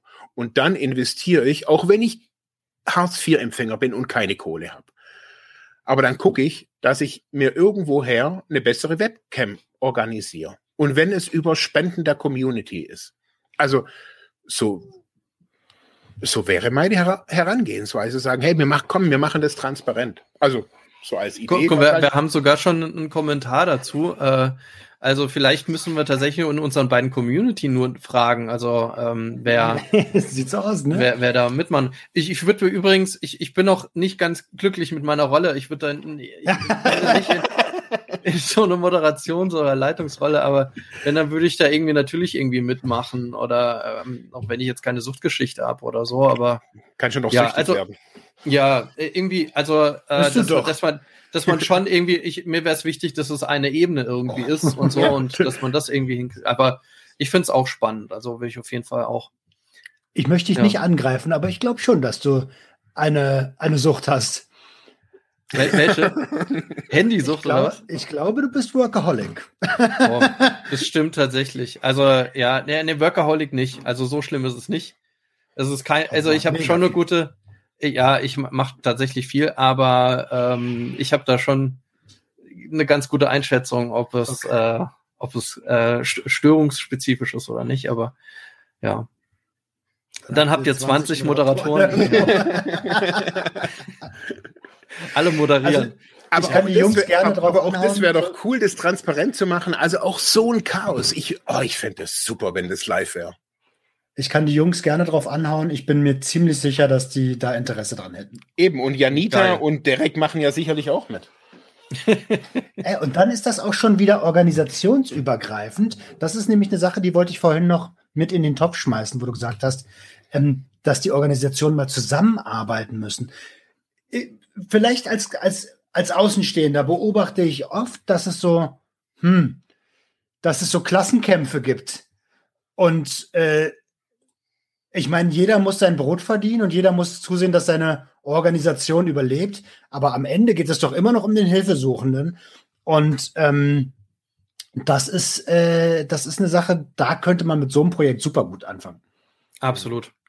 Also ich muss sagen, also die, die, die vielleicht zu Freiheit ohne Druck nochmal äh, der Hintergrund. Wir haben eigentlich das Ganze ist nur Eigenmittel finanziert. Ich musste eigentlich gucken, so wenn, wenn wir ein bisschen was übrig haben, äh, und klar, dann geht's in den Podcast, weil wir da jetzt vor boah, fast drei Jahren, Marc, irgendwie angefangen haben. Mhm. Irgendwie und wir gesagt haben, wir müssen da was machen. Also ganz grundsätzlich, um genau auch den Hilfesuchenden irgendwas anzubieten.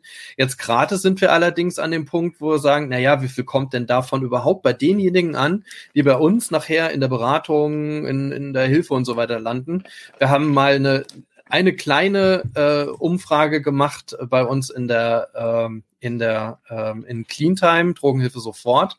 Und da kan kannte keiner das Zeugs. Also da, da, da hat keiner gesagt, ich kenne, welchen Podcast kenne ich denn oder kenne ich da Podcast oder so, ne? Also, ähm, also jedenfalls nicht unseren. So, wir haben auch nicht gefragt, kennt ihr einen anderen? Ähm, aber das steht noch an. Das wollen wir jetzt tatsächlich auch. Das, das schiebe ich jetzt schon wegen Prioritäten irgendwie vor uns, vor mir her, irgendwie das mal zu erfassen naja, in, wo, wo, wo leben denn diejenigen, die bei uns in die Hilfe kommen und haben die davon gehört? Also so eine klassische Marketing-Umfrage mal. Ähm, und äh, das ist, finde ich jetzt auch mal spannend. Aber es ist nicht so, dass jetzt quasi Freiheit ohne Druck und dann laufen alle zum Therapieverbund, weil es da so toll ist, sondern eigentlich stellen wir irgendwo, stelle ich fest, wir machen zum Glück unser Ding, weil für mich ist es so eine wichtige Spielwiese geworden, weil ich sage, da, da kommen so viele Ideen rein, mit, mit dem Markt zu diskutieren, mit dir zu diskutieren, mit, mit äh, anderen irgendwie in der Community was zu machen. Das ist so ein wichtiger Part irgendwie von der Arbeit gewesen, aber noch haben wir weder eine Förderung für den Bereich, wir haben ähm, ja auch auch nicht so, dass jetzt dadurch quasi so so ein Return on Invest irgendwie reinkommt, äh, sondern es ich bin froh, solange ich äh, danke danke danke von meinem Aufsichtsrat und Aufsichtsgremium irgendwie da noch keinen Rotstift irgendwie gespürt habe und auch von meinen Kollegen in der Geschäftsleitung, die sagen, ja, das finden wir gut und macht da ruhig weiter, ne? Mhm. Was noch mal dran, dran, äh, so, ne, weil, weil ich selber auch rein politisch, aber auch, auch von, auf fachlicher Sicht wichtig finde, dass man hier äh, auf dieser digitalen Ebene unterwegs ist. Ja, aber man muss auch sagen, du bist, also du bist da wirklich auch ein Ausnahmetyp. Also, ähm, also wenn man sich jetzt hier in der sozialen Arbeit umguckt, also da muss man lang suchen, dass man jemanden findet, der in, in auch Geschäftsführer ist und so das Thema Digitalisierung nach vorne bringt. Also das sehe ich einfach bei dir, dass du das auf allen Ebenen tust und, und dir das wichtig ist, weil du es auch erkannt oder erkennst. Ähm, ich glaube, dass die, die, die, große Teil der, der, der, der Leiterin oder der, der, der Geschäftsführerin oder der Leitungsposition nicht mit solchen Menschen besetzt sind. Und das ist halt anders. immer wieder. Ja, ich würde es halt einfach anders sagen. Also es gibt halt schon andere Träger, die zum Beispiel sehr teuer Beratungssoftware auch eingekauft haben, als schon auch jetzt letztes Jahr, vorletztes Jahr, ne?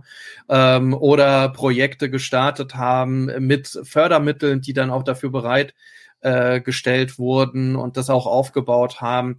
Aber ähm, ja, nichtsdestotrotz glaube ich aber, was den Unterschied vielleicht ausmacht, ist, dass ich wirklich nicht auf diese Fördermittel gewartet habe, an, also ja. an der Stelle. Ne? Klar, es, es gibt auch Fördermittel, ähm, da hast du ja im Update berichtet, Marc, jetzt auch letztens oder jetzt ein paar Mal, dass wir jetzt im Therapieverbund selber äh, es geschafft haben, jetzt einige Bereiche mehr zu digitalisieren und zu Beratungen und äh, einfach naja, ich sag mal, für eine Digitalisierung der Zielgruppe, also der KlientInnen und der Rehabilitantinnen, äh, auch äh, hier auch eine Infrastruktur anzubieten, dass die das auch machen können und auch mit so E-Learning beispielsweise auch konfrontiert werden und das auch mal ja selber erleben. Äh, das ist schon richtig, aber ähm, aber so, ich warte immer noch tatsächlich auf so eine wirkliche äh, Unterstützung, öffentliche Unterstützung, die dann, die dann auch am Ende dafür sorgt, dass auch gerade der gemeinnützige Sektor sich auch da ähm, ja weiter digitalisieren kann. Und die, die sehe ich nicht. Die, die gibt's einfach nicht. Es bleibt weiterhin ja das Pro Problem von denjenigen wie, wie, wie, wie uns, die sagen, wir, wir sehen das als notwendig an, wir machen das und, und basteln uns mal voran, ohne dass wir jetzt eine große Förderung haben. Mhm. Also ich, ich überlege noch die ganze Zeit, ob, ob wir, ob wir ob wir sowas auch starten wie ähm, so, so, so ein Spendenaufruf und sowas. Aber das habe ich alles mit angefangen, weil ich gesagt habe, ich will jetzt gar nicht großartig wie, wie andere Podcasts mit, ne, ähm, also bei, bei dir finde ich das vollkommen in Ordnung. Das ist einfach richtig, Nein, dass du deinen Podcast. Geld, ich brauche das. Ja, eben, genau, genau. nee, das, das finde ich absolut richtig. Bei, bei uns habe ich dann gesagt, nee, wir sind jetzt so ein professioneller Podcast, das ist irgendwie, also nicht professionell, so wird er falsch. Also ich weiß, professionell, professionell heißt das, dass wir dass, dass, dass, dass wir eine, ein Träger sind, der quasi aus dem Fachbereich. Ne? Genau. Ähm, und äh, bei weitem sind wir nicht professionell. aber ja, aber ja, und da, da war, hatte ich noch immer so ein bisschen das, das Problem, ja, äh, will ich dafür jetzt noch Geld nehmen und, und Spenden sammeln? Vor allem kommen wir dann wieder ans Problem, dass die meisten, die das, die das machen, irgendwie einen Zusatzcontent anbieten oder einen Zusatz nutzen und ich sage, oh Gott, du musst hier noch mehr bauen und musst noch mehr machen.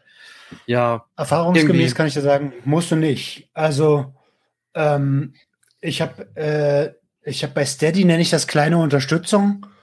Und ähm, das wird, also es gibt genügend Leute, die sagen, Alter, ich feiere eure Arbeit. Oder in, in meinem Fall, ich feiere deine Arbeit und ich unterstütze das gerne mit einem Obolus von drei Euro pro Monat oder was. Ähm, die gibt es ohne Ende. Und, äh, und ich glaube nicht, dass, also ich habe am Anfang auch gedacht, boah, Zusatzcontent noch hier. Das habe ich aber ganz schnell gemerkt, dass ich bin ja jetzt schon an meiner Belastungsgrenze und wenn ich da mhm. dann noch äh, äh permanent rübergehe, so, dann wird das für mich selber nicht gut enden. Und ähm, deswegen habe ich direkt gesagt, das lasse ich. Und es kommen trotzdem Menschen, die unterstützen. Mhm. Ja, ja. Ja, ich glaube, dass, dass sowas auch irgendwie wachsen muss. Wollen wir mal, also äh, wie weit sind wir in dem Thema digitale äh, Selbsthilfe fortgeschritten? Durch, oder? Du willst das Thema wechseln? Ich, weil wir gerade bei Belastungsgrenze waren. Ja, ja, Fällt, bitte. Ich, ich finde, ja, viele, viele abschließend, also ähm, ja, also ich finde das einfach, einfach für uns schön, dass wir das Projekt Freiheit ohne Druck einfach fortsetzen können. Ich bin gespannt, wo wir nächstes Jahr da landen, aber ja, ähm, ich glaube, das war, ja, es ist, ja, einfach schön. So. also ich, ich darf mir vielleicht mal eine Prognose geben als auch Medienschaffender ähm, wenn die Kontinuität so bleibt, wie sie ist, dann kann, kann das ja nur gut werden. Aber also Belastungsgrenze. Äh, da, danke, ja. Ja, da, da, nee, nee, da, danke schön. Also ähm, ja, Belastungsgrenze muss ich sagen, ja.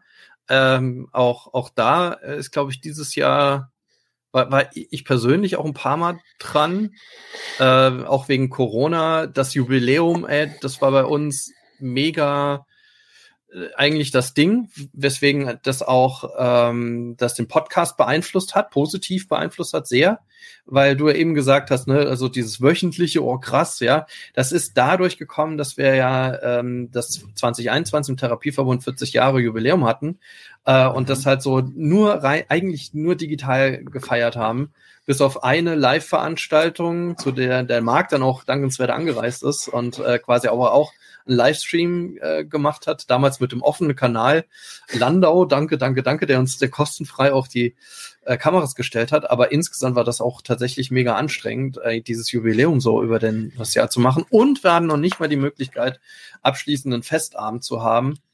Ähm, weil äh, der auch jetzt wegen der, weil, weil ja überall die Inzidenzen in Landau hochgegangen sind, Ende November, wir nichts mehr durchführen konnten.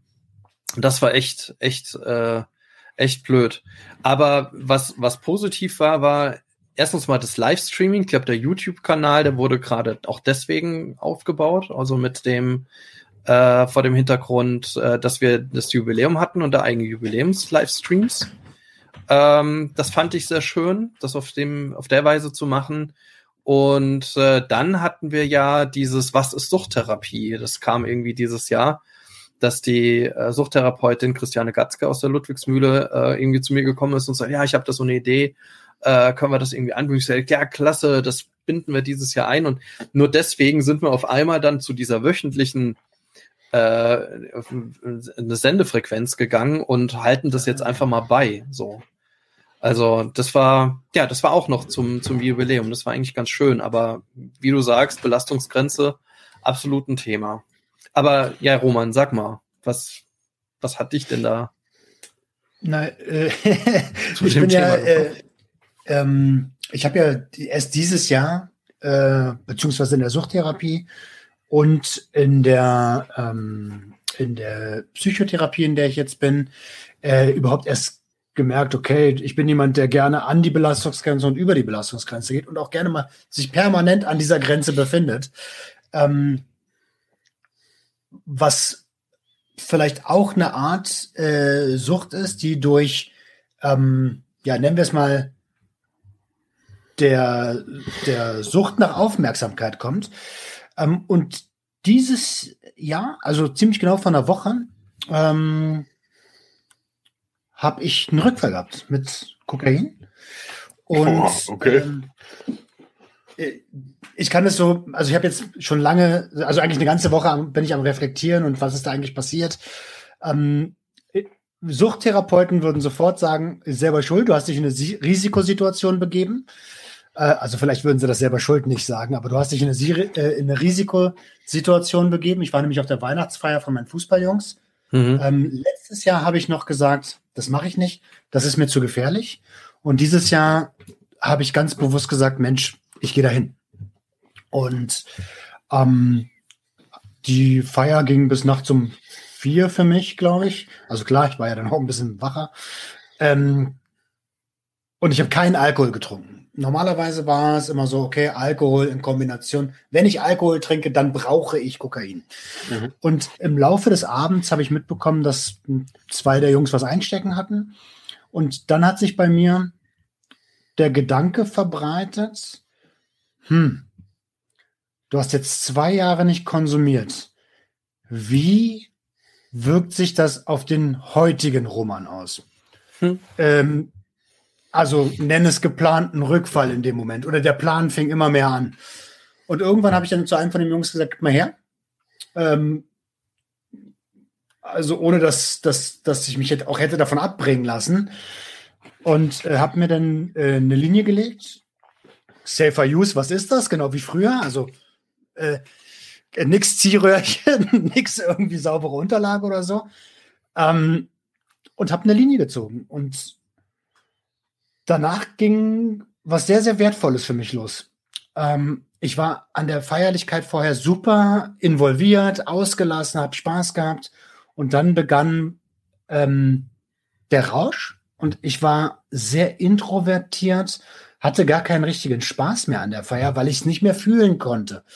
Und da war das erste Learning für mich, dass ich ja damals alle Gefühle damit töten wollte, ähm, überwiegend die negativen.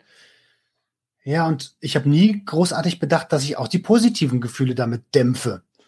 Und das ist mir an dem Abend extrem aufgefallen. Ich konnte gar nicht, war gar nicht mehr so richtig Teil dieser Gruppe. Ähm, dann gab es eine Situation, dass äh, ich die Streckmittel ziemlich gemerkt habe äh, im, im Darmbereich. Und dann in, es war eine Eckkneipe, eine Berliner Eckkneipe mit einem mit einer Toilette, die sich nicht verschließen ließ. Und ich musste dann halt mich mal entleeren. Und das war, also da gab es viele Sachen, die, die mir gesagt haben, Alter, deswegen machst du das nicht mehr, weil es viele unangenehme Situationen mit sich bringt. Vom Problem einzuschlafen, sehen wir mal ab. Das war, ist halt normal bei der Wirkung, aber mir haben die Nasennebenhöhlen nach noch drei Tage danach wehgetan. Und ich bin das ganze Ding dann durchgegangen, habe auch am nächsten Tag mit meiner Frau darüber gesprochen sofort, weil es mir wichtig ist und mit meinem Therapeuten drüber gesprochen. Ähm, und ich habe daraus ne, viel Positives mitgenommen. Also ich habe kein gefährliches Konsumverhalten betrieben, weil war halt nur eine Konsumeinheit. Ähm, ich habe gemerkt, warum ich das nicht mehr möchte.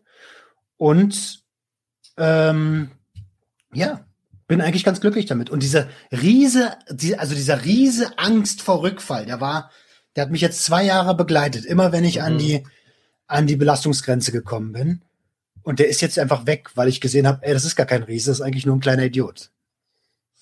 Ja, das finde ich ganz fantastisch. Also ähm, ich habe auch die Folge gehört, äh, weil die hast du ja letzte Woche erst, glaube ich, letzte Woche veröffentlicht, ne? Hast du gleich drüber ja. gesprochen, was ich auch ganz, ganz toll finde und als ähm, ja auch konstruktiver Rückfall ja auch eingeführt. Und wenn das ja so konstruktiv am Ende äh, geht, ist das wirklich klasse. Äh, und dass du das auch so einordnen kannst. Dann ähm, und dann auch Rückfall, habe ich auch noch nie gehört. Ja, also ich finde es einfach gut und spannend, ähm, dass äh, wir, wir haben ja unsere allererste Folge Rückfall das Ende genannt, äh, weil äh, Rückfall ja wirklich genau immer genau das als, als solches kolportiert wird, sowohl in der Suchthilfe selbst, also von der, den, also überall irgendwie wird's ja, muss man da Angst vor haben und dann geht's wieder von vorne los und Drehtüren und dann musst ja, du wieder einfahren. So ja, äh, aber dass das halt, dass der Rückfall so variantenreich ist und einfach auch, genau wie jetzt in deinem Fall, auch sehr konstruktiv sein kann, wenn man die Kompetenz hat oder so weit vorangeschritten ist, ähm, in seiner Entwicklung, dass man das einfach auch besser einordnen kann. Mm. Und ich glaube auch, dass das, also wir kommen ja eh heute noch zu einem Begriff, zu einem Wording, zu einer Wording-Geschichte. Ich glaube auch, dass, dass, dass das Wort Rückfall an sich impliziert ja schon, wie du es gerade gesagt hast, okay, du hast alles verloren, was du dir aufgebaut hast. Das ist, das ist Blödsinn. Also ich habe jetzt nicht vergessen, was die letzten zwei Jahre passiert ist und was ich mir Positives ohne Substanzen aufgebaut habe. Ähm, deswegen deswegen finde ich dieses Wort konstruktiv aber hast, ganz cool. Aber hast du, dir, hast du schon eine Antwort drauf gefunden? Also, Auf die, welche Frage? Weshalb? Wieso? Warum? Wieso was? Wieso der Rückfall? Also also du hast jetzt zwei Jahre, also so wie du sagst, du hast jetzt zwei Jahre alles aufgebaut. Mhm. Ähm, und also man könnte jetzt natürlich auch sagen, okay, man kann sich natürlich auch gerade reden äh, oder schön reden oder positiv reden. Aber drum, also ich habe gerade so nicht so rausgefunden, so äh, wieso eigentlich? Was ist, was, was ist was, wieso? Na, also es ist auf jeden Fall eine Sache der Verfügbarkeit. Ne? Mhm. Es war da, Mhm. Und ähm, das war, glaube ich, der Hauptgrund, warum ich gesagt habe, okay, jetzt kannst du es, jetzt probierst du es einfach mal. Ähm, aber das Warum ist ganz klar. Hat die Substanz noch die Funktion, die sie vor zwei Jahren oder in den letzten zehn Jahren hatte? Du bist ein ähm, Zocker. Absolut, das hätte auch schief gehen mhm. können. Das, nee, also das so, so, so, so, das merke ich so, also so, das, das, lag mir jetzt so die ganze Zeit bei deiner, ich gedacht, okay, du bist ähnlich wie ich auch, also gleich wie ich auch, also du zockst, also so diese, es ist wie, eine, wie, wie so eine wissenschaftliche Untersuchung in der Art, so, also was, was passiert da? Also man will es ja. rausfinden.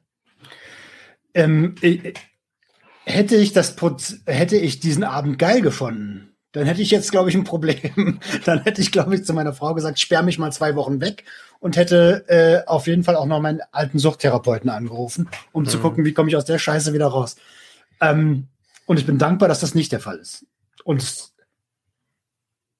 ja, ja, ich bin Zocker. Also wenn, aber das ist ja auch, weißt du, ich bin ganz fest der Überzeugung davon, dass, dass einer Substanzgebrauchsstörung, auch einer schweren Substanzgebrauchsstörung, ein Trauma zugrunde liegt oder Klar. mehrere Traumata. Und wenn man anfängt, an diesen Traumata zu arbeiten, das, was du meintest, Dirk, der Schritt der Entwicklung, wenn man anfängt, an diesen Traumata zu arbeiten, dann, ähm, dann müsste im Umkehrschluss rein logisch die Störung ja auch weggehen. Ja, auf jeden Fall. Also es kommt immer drauf an, natürlich, an, auf, den, auf den Einzelfall. Aber ja, also so habe ich das auch verstanden, weil ich fand es sehr nachvollziehbar, also wie du es äh, in deiner Folge dargestellt hast. Muss ich halt wirklich sagen. Jetzt gerade reden, ja. Hm, also jetzt gerade, was der Marc nochmal gesagt hat, ähm, ja, ähm, wenn ich es jetzt reduzieren würde auf so ein typisches suchtbezogenes Verhaltensmuster, dass ich mir ständig meine Welt so male, wie, wie sie für mich am besten passt. Aber da hatte ich nicht den Eindruck, äh, jedenfalls nachdem ich deinen, dein, deinen Podcast, also die Folge gehört habe. Äh, natürlich hat's was davon, äh, auch natürlich das irgendwie einzuordnen und jetzt irgendwie positiv einzuordnen. Ähm, aber man, man, man muss es ja auch. Also irgendwie muss ich das ja auch irgendwie in den Kontext bringen und ein eigenes Erklärungsmuster dafür finden, warum habe ich denn das jetzt gemacht? Und du nennst es ja nicht mit, ah ja, es war ja gar kein richtiger Rückfall, sondern war ja, keine Ahnung, was ich, du, ich nehme das jetzt mal nicht an als Rückfall, sondern du, du hast direkt gesagt, es war ein Rückfall und es war auch als solches und, und ist ehrlich, also ich finde, es ist einfach ehrlich zu sagen, ja, ich guck mal, was bei rauskommt da finde ich es wiederum gut, was der Marc gesagt hat, dass es irgendwie schon ein bisschen eine Zockerei am Ende ist, aber es ist trotzdem erkennbar, dass da einfach eine starke Entwicklung einfach ist, würde ich sagen. Ohne genau zu kennen, wie, wie der Roman jetzt vor, was weiß ich, drei, drei, vier Jahren war, ja. Weißt du, was spannend ist? Mein Therapeut hat ähm, gesagt, du hast es früher als Fluchtmechanismus genommen. Ähm, und es gab, äh, also man kommt ja nicht umsonst irgendwie an eine Belastungsgrenze. Es ist gerade viel zu tun. Unbewusst. Unbewusst wird sicherlich auch ein gewisser prozentualer Anteil ähm, Flucht gewesen sein. Mhm. Ganz sicher. Da bin ich, aber der überwiegt halt überhaupt nicht. Überhaupt nicht. Mhm. Ja, also ich, ich kenne also ich kenne die Situation auch gut und so rück oder reflektiert oder rückblickend habe ich halt immer wieder gemerkt, ich bin ein ultra krasser Zocker. Also ähm, egal ob, also ich sage mal so wirklich hart ausgedrückt, auch Familie oder auch Leben. Also zum, wie oft hat man zu mir gesagt, hey, noch ein Schluck, noch ein Schuss, noch irgendwas, dann, dann war's mhm. es. Und keine Ahnung, ich weiß noch, das letzte Mal, wo sie mich eingeliefert hatten, ähm, also wo ich auf jeden Fall noch wusste, das waren, da war ich mit 4,6 Promille. Und da haben die mir auch wieder gesagt, zum, nach 20 Jahren äh, nochmal, Herr Hasselbach, und dann war's das. Ähm, und trotzdem gehe ich an, also sag mal, in diesem Rückfall, also ich habe mit für mich rausgefunden, ich entscheide ja, ich will es, ich will diesen, dieses Feeling und, und so weiter. Und danach habe ich mir das auch immer, ich sage jetzt mal, ich habe mich be beobachtet und so weiter, was passiert und, und ich war auch immer sofort, okay, nicht weiter trinken, nicht weiter konsumieren, sofort einen Stopp reinhauen. Aber so in diesem Moment, und das hat mir meine Therapeutin, Therapeutin eigentlich auch immer gesagt, gesagt, hey, du bist so ein krasser Zocker, du bist eigentlich nicht, also zu mir hat sie immer gesagt, du bist kein Suchtkranker, du bist ein Zocker, du bist so, du bist süchtig nach Zocken. Also und das merke ich, dass ich auch mit dem Limit. Ich gehe auch mit, mit, meinem, mit meiner Belastungsgrenze schon, schon immer an, ans Limit, wo, wo ich merke, boah, hey, wie viel, wie viel, wie viel. Das ist auch ein Zocken, bis ich dann irgendwann mal merke, puh, ich brauche mal wieder irgendwie eine Pause oder so. Ähm, ich finde, das ist eine coole Erkenntnis, wenn man, wenn man das so, so, so hat, so, so zu sagen, boah, hey, ähm, das habe ich jetzt aus dem Rückfall gezogen. Ich bin, also so war es bei mir auf jeden Fall so. Ich bin krasser mhm. Zocker und die, diese Zockereigenschaft, die merke ich echt überall, immer wieder. Weißt du, was, was spannend an dem Abend ist? Also, ich meine, Alkohol war wirklich allgegenwärtig, aber ich habe mir von Anfang an gesagt, du trinkst nicht. Ich habe Malzbier getrunken und ja, je war Fun halt. und, und, äh, und das in einer Gruppe von 13 Leuten so. Und das habe mhm. ich auch mhm. knallhart durchgezogen, weil ich das ist eine Grenze, die möchte ich nämlich nicht überschreiten, weil ich weiß genau, sobald Alkohol ins Spiel kommt, dann kommt eine dunkle Stimme, die sagt, jetzt brauchst du es aber. Mhm. Und, ähm, und das wollte ich gar nicht eingehen. Ähm, ich sehe das tatsächlich als, als geglücktes Experiment. Und ich bin ja, und das vertrete ich ja auch im Podcast, ne, für Konsumkompetenz. Mhm. Also hätte ich mhm. jetzt irgendwie eine ganze Kapsel weggezogen. Dann hätte ich jetzt auch ein ganz anderes Gefühl. Ähm,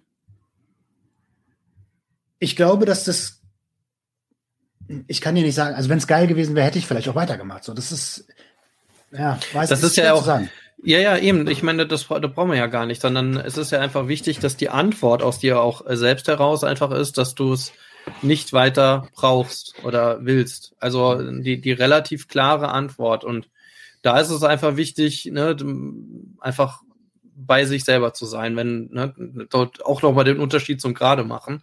Also ich glaube, man merkt irgendwann selber, wenn ich nicht ehrlich bin gegenüber mir oder auch der Außenwelt und das, das lernt man ja auch.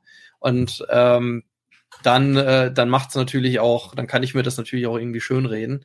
Aber wenn, äh, wenn ich merke, ich bin da total auch fein mit mir, ähm, mit der Aussage und sage, naja, gut, gut, dass es gut gegangen ist.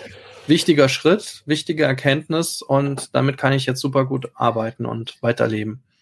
Und dann ja. ist das ein riesen, ein riesen einfach für, für das weitere Leben.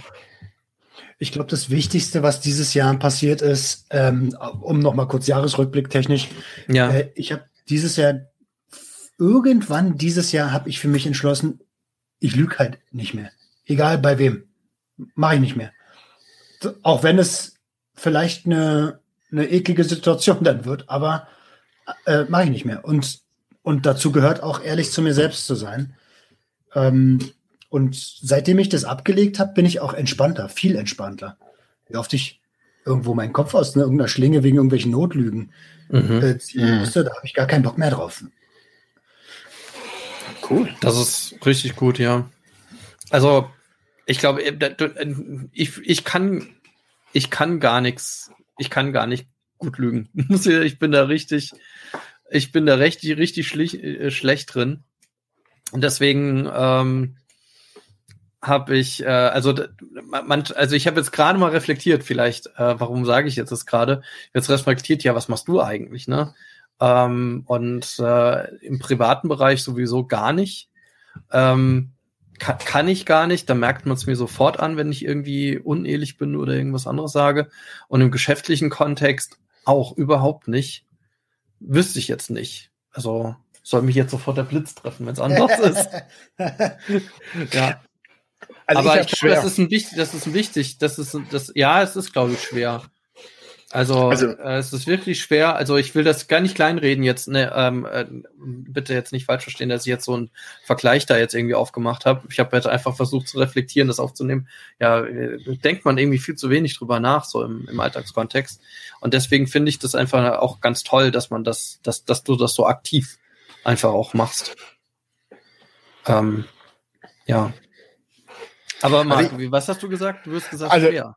Ja, also ich hab's, ich merke so, ich finde das auch immer wieder schwierig, also ehrlich zu sein oder so, so zu mir zu stehen. Also zum Beispiel mhm. neulich, ähm, wir hatten eine Episode aufgenommen ähm, und ich war danach unzufrieden ähm, über den Ablauf, wie also über auch ist ja egal. Ich war unzufrieden und habe das danach schon schon direkt gemerkt und ähm, habe das aber im Dirk dann nicht direkt danach gesagt. Ich habe den den Podcast erst geschnitten, habe dann aber gemerkt, boah, ey, das ich will das so nicht. Und da dann ehrlich zu sein und zu sagen, okay, das ist ja jetzt nicht mein Podcast, also wo jetzt hier der Markt draufsteht, sondern das ist so ein von der Ludwigsmühle. Ähm, aber das war mir wichtig. Auch wo, wo der Dirk, also Dirk hat dann irgendwie, ja, aber das war doch toll und das war doch toll. Ja, aber ich will auch keine Diskussion darüber. Ich will mhm. diesen Podcast nicht. Und das ist, also ich merke das auch im Alltag, ähm, besonders natürlich bei, bei, bei Menschen, die, wo jetzt auch eine Beziehung da ist, die, die man mag, ist es unglaublich schwierig, ehrlich zu sein. Das stimmt. Klar. Ähm, ich merke, ich übe das immer. Und ich, ich übe das, also ich übe das echt permanent auch beim Spazierengehen. Also ehrlich zu sein. Und zwar auch nicht zu jedem freundlich zu sein. Also das ist für mich echt eine krasse Übung. Das mache ich schon seit der Therapie 2000. Also jetzt 20 Jahre übe ich nicht freundlich zu sein. Und es ist echt krass schwierig. Also für mich ist das total schwer. Und als, als Beispiel, bin neulich spazieren gelaufen und auf, lief mit dem Kinderwagen und auf einmal stand da eine Frau im Wald und die steht da mit ihrem Hund und guckt mich so komisch an. Und ich denke, was ist mit der los? Und ich hatte, hab davor, war davor Drohne fliegen, also mit dem Kinderwagen und habe dann überlegt, ah, wie schneide ich jetzt das Video und bla bla bla bla bla. Und auf einmal steht die Frau da und glotzt mich so an mit ihrem Hund. Und ich denke, Mann, ist die schräg. Und ich laufe dann so weiter, laufe an ihr vorbei und dann sagt sie, danke. Also, ich sag, ich sag, was? Und dann sagt sie, ja, man kann auch Danke sagen. Dann sage ich, für was denn? Ja, ich bin hier stehen geblieben. Dann sage ich, im Wald. Dann sage ich, was interessiert mich das? Warum soll ich da Danke sagen? Und auf einmal ging es dann noch so ein bisschen hinter, hin und her und dann sage ich, wissen Sie was? Und ich gesagt, ich glaube, Sie sind hier im Wald, um, um von wildfremden Leuten Anerkennung zu kriegen für irgendwelche Wildfre für irgendwelche Sachen, die sie hier machen. Und habe mich dann umdreht und bin gegangen. Allein nur hinzu und dann habe ich nur dann so überlegt, okay, was was was wollte die denn eigentlich von mir? Auf jeden Fall war da so eine kleine Verengung und Matsch. Und schlussendlich habe ich gemerkt, die ist nicht wegen mir stehen geblieben, sondern wegen dem Matsch. Und wollte dann auch noch von mir ein Danke, dass sie sich ihre Schuhe nicht dreckig gemacht hat wegen mir. Und dann habe ich mich noch mehr eigentlich aufgeregt über die. Aber ich war, ich war stolz. Ich war stolz, dass ich einfach das, was ich gerade gefühlt habe, ausgesprochen habe. Und da merke ich, das ist so, so schwer. Ähm, also ich, vielleicht auch für uns Suchtkranke, ich weiß es nicht, aber ich finde es ich finde es jeden, jeden Tag echt eine Herausforderung. Ja klar, also es ist ja auch, dass du nicht sofort den Leuten irgendwie direkt auf den Kopf zusagst, wenn es dich nervt. Also das ist ja dann noch diese Selbstregulation, die man irgendwie ja. dann auch braucht, ne? So. Ja. Aber Leute, ich bin jetzt mal ehrlich und gucke auf die Zeit und äh, wir sind schon bei fast ein ein und dreiviertel Stunden. Yeah. Ähm, wir werden auf jeden Fall wahrscheinlich auf die zwei Stunden zulaufen. Aber damit wir das packen ähm, und dann nicht die drei Stunden werden, auch wenn ich das gerne machen würde, kann auch die Nacht durchmachen, dann muss ich ab und zu nur vielleicht mal was essen und dann irgendwie aufs Klo gehen oder so. Ähm, aber ähm, werdet ihr mit dabei, dass ich jetzt mal so einen harten Cut reinziehe und wir so auf die äh, End, äh, so, so, ähm, die Endlandebahn, Landebahn irgendwie. Ja, ein, Zielgerade. Zielgerade, Zielgerade ist es, genau. also. Ist ja Weihnachtsstream, ne? Boah, krass. Ja, genau, ist der Weihnachtsstream. Ich, ja, ich habe ich hab nur meinen Weihnachtstee hier. Also, es ist kein Weihnachtstee, es ist ein normaler Kräutertee. Und die Plätzchen habe ich draußen stehen lassen, ja. Ähm, wobei ich mir schon überlegt habe, wenn ich, wenn ich Plätzchen esse, ich habe es ja eigentlich schon, ich habe es eigentlich schon überlegt, ja, und ich esse hier was und nee, ich habe es leider nicht mehr hier. Ähm, und orientiere mich an den großen, großen Podcast, weil auch äh, ja, Jan Böhmermann auch immer was isst bei, äh, bei Fest und Flauschig. Und äh, äh, dann kann man auch was essen, aber es ist halt tatsächlich sehr unangenehm. Die, die, die können sich das leider um. So, so, Cut. Ähm, wir gehen auf die Zielgerade. Ähm, vielleicht, dass wir abschließen mit, äh, dass, dass jeder von uns noch ein paar Highlights nennt ähm, also so höchstens drei vielleicht. Dann muss man sich so ein bisschen begrenzen. Eins bis drei Highlights und vielleicht einen kleinen Ausblick da noch macht. Also das würden wir, das wäre die erste Runde, die Highlights und die zweite Runde wäre kleiner Ausblick auf 22, was kommt auf uns vielleicht gemeinsam zu, wo gucken wir hin. So, ähm, mit den Highlights. Ähm, Wer mag denn starten? Mark. Die, die Highlights. startet. Also ähm, Highlight war ähm, ja war für mich auf jeden Fall der Start der Sucht Selbsthilfe hier lokal in Ravensburg. Das war für mich ein, ein ähm, wirkliches Highlight, ähm, auch so ein bisschen ein Traum. Also dass die da auf, äh, dass wir da wieder zueinander gefunden haben. Ähm, mit dem mit dem Podcast ähm, ist wirklich das Highlight für mich, äh, wöchentlich zu senden. Das finde ich echt eine Herausforderung. Das muss ich wirklich auch sagen. Das ist echt immer wieder total spannend. Ähm, ja, an sich war, ist für mich ganz ehrlich äh, ein Highlight die Zusammenarbeit mit, mit der Ludwigsmühle und dem Therapieverbund. Das macht wirklich super Spaß. Es bringt mich dauerhaft an die Belastungsgrenze, muss ich ganz ehrlich gestehen. ähm, ja, es, es macht einfach super viel Spaß, es äh, auch mit den Mitarbeiterinnen und Mitarbeitern da zusammenzuarbeiten, einen Podcast zu machen. Also meine, mein Platz irgendwie so in der Suchthilfe zu finden oder auch in der Sucht-Selbsthilfe, ähm, das finde ich ganz, ähm, finde ich sehr cool. Also das ist für mich eines der, oder sind für mich so die, diese Highlights jetzt so in diesem Kontext. Ausblick 2022. Ähm, also auf jeden Fall die weitere, noch intensivere Zusammenarbeit mit dem Therapieverbund. Ähm, also die sechs Projekte sind jetzt fertig, aber dafür startet jetzt ein riesengroßes äh, neues Projekt mit, mit, dem Therapieverbund, wo ich mich mega freut.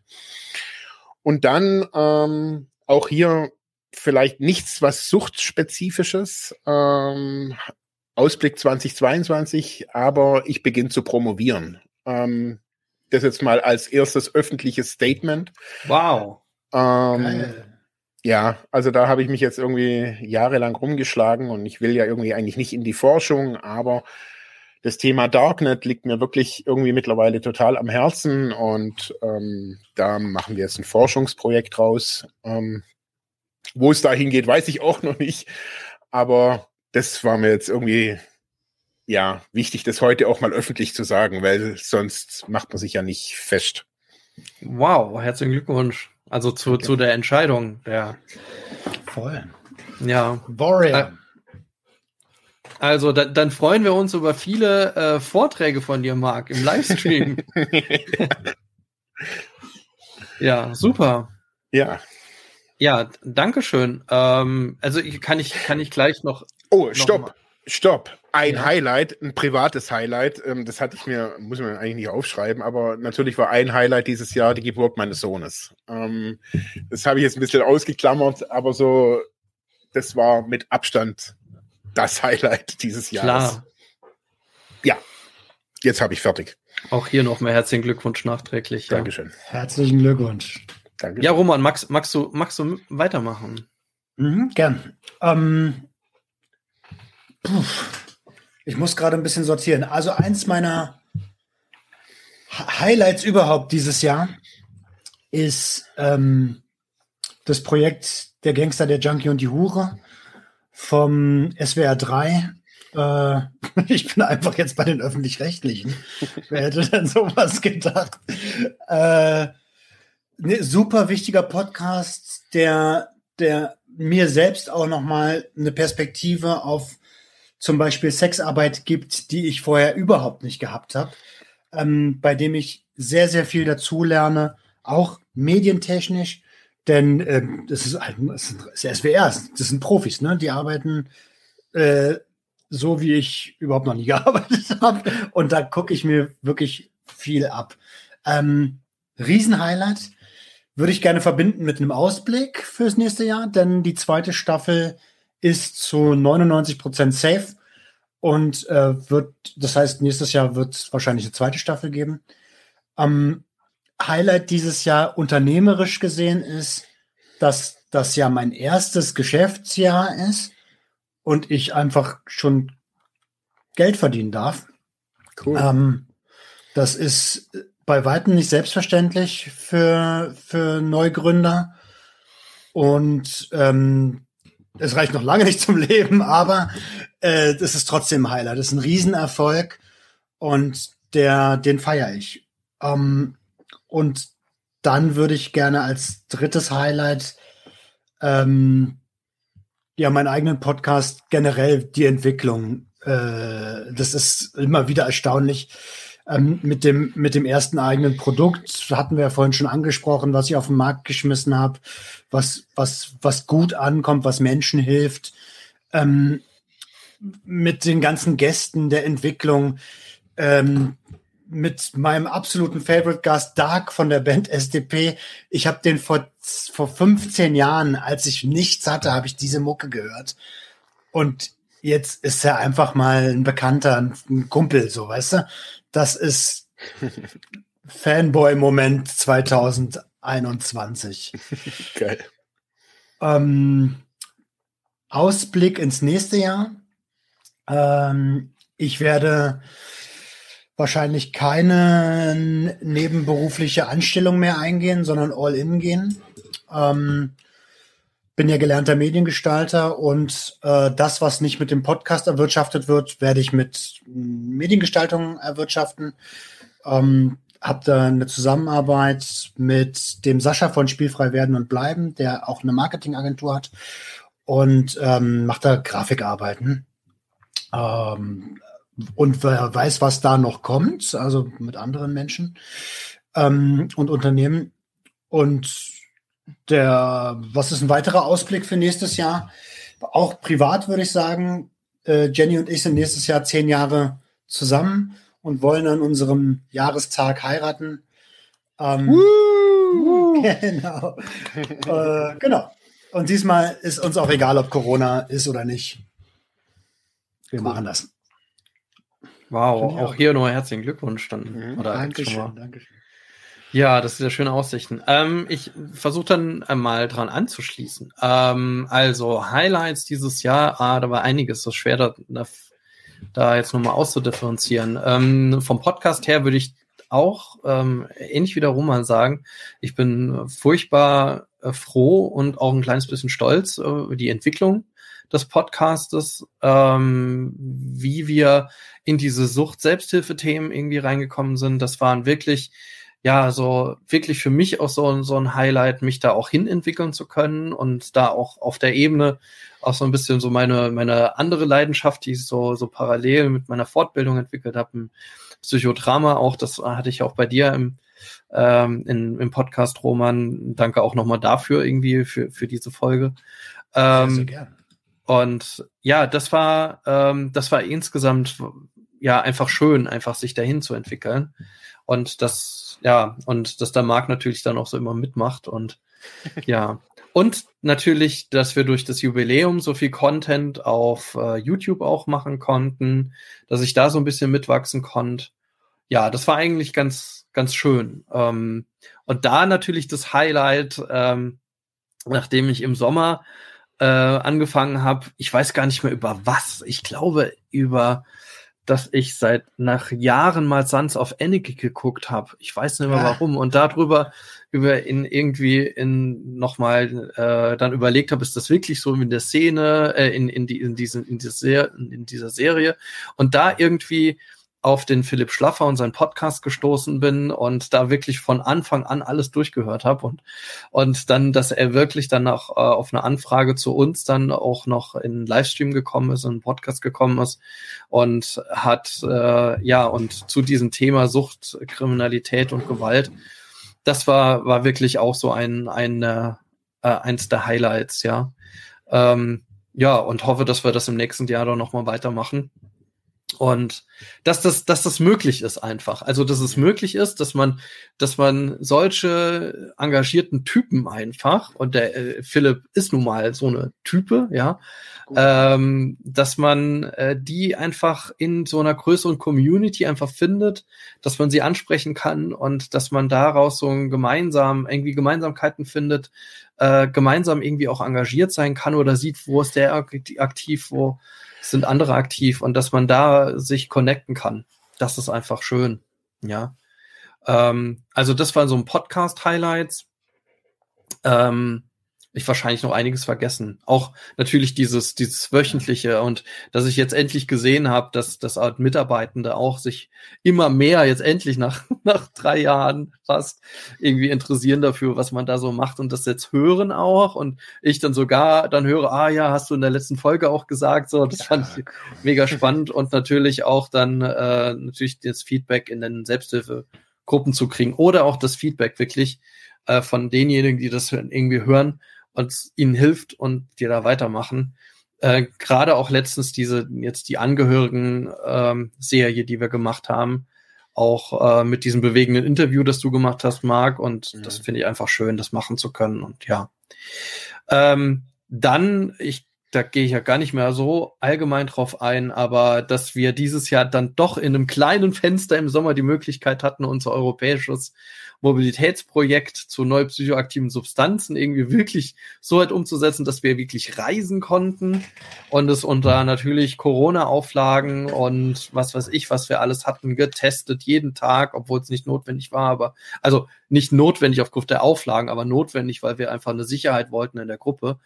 Ähm, und unter hohen Auflagen und Anstrengungen, aber dass das am Ende so so positiv ausgegangen ist mit einer Reise dann am Ende nach Madeira äh, und dort irgendwie, also das war wirklich, also ein, ein, Highlight, dass das irgendwie so so klappen konnte und alle irgendwie mitgemacht haben.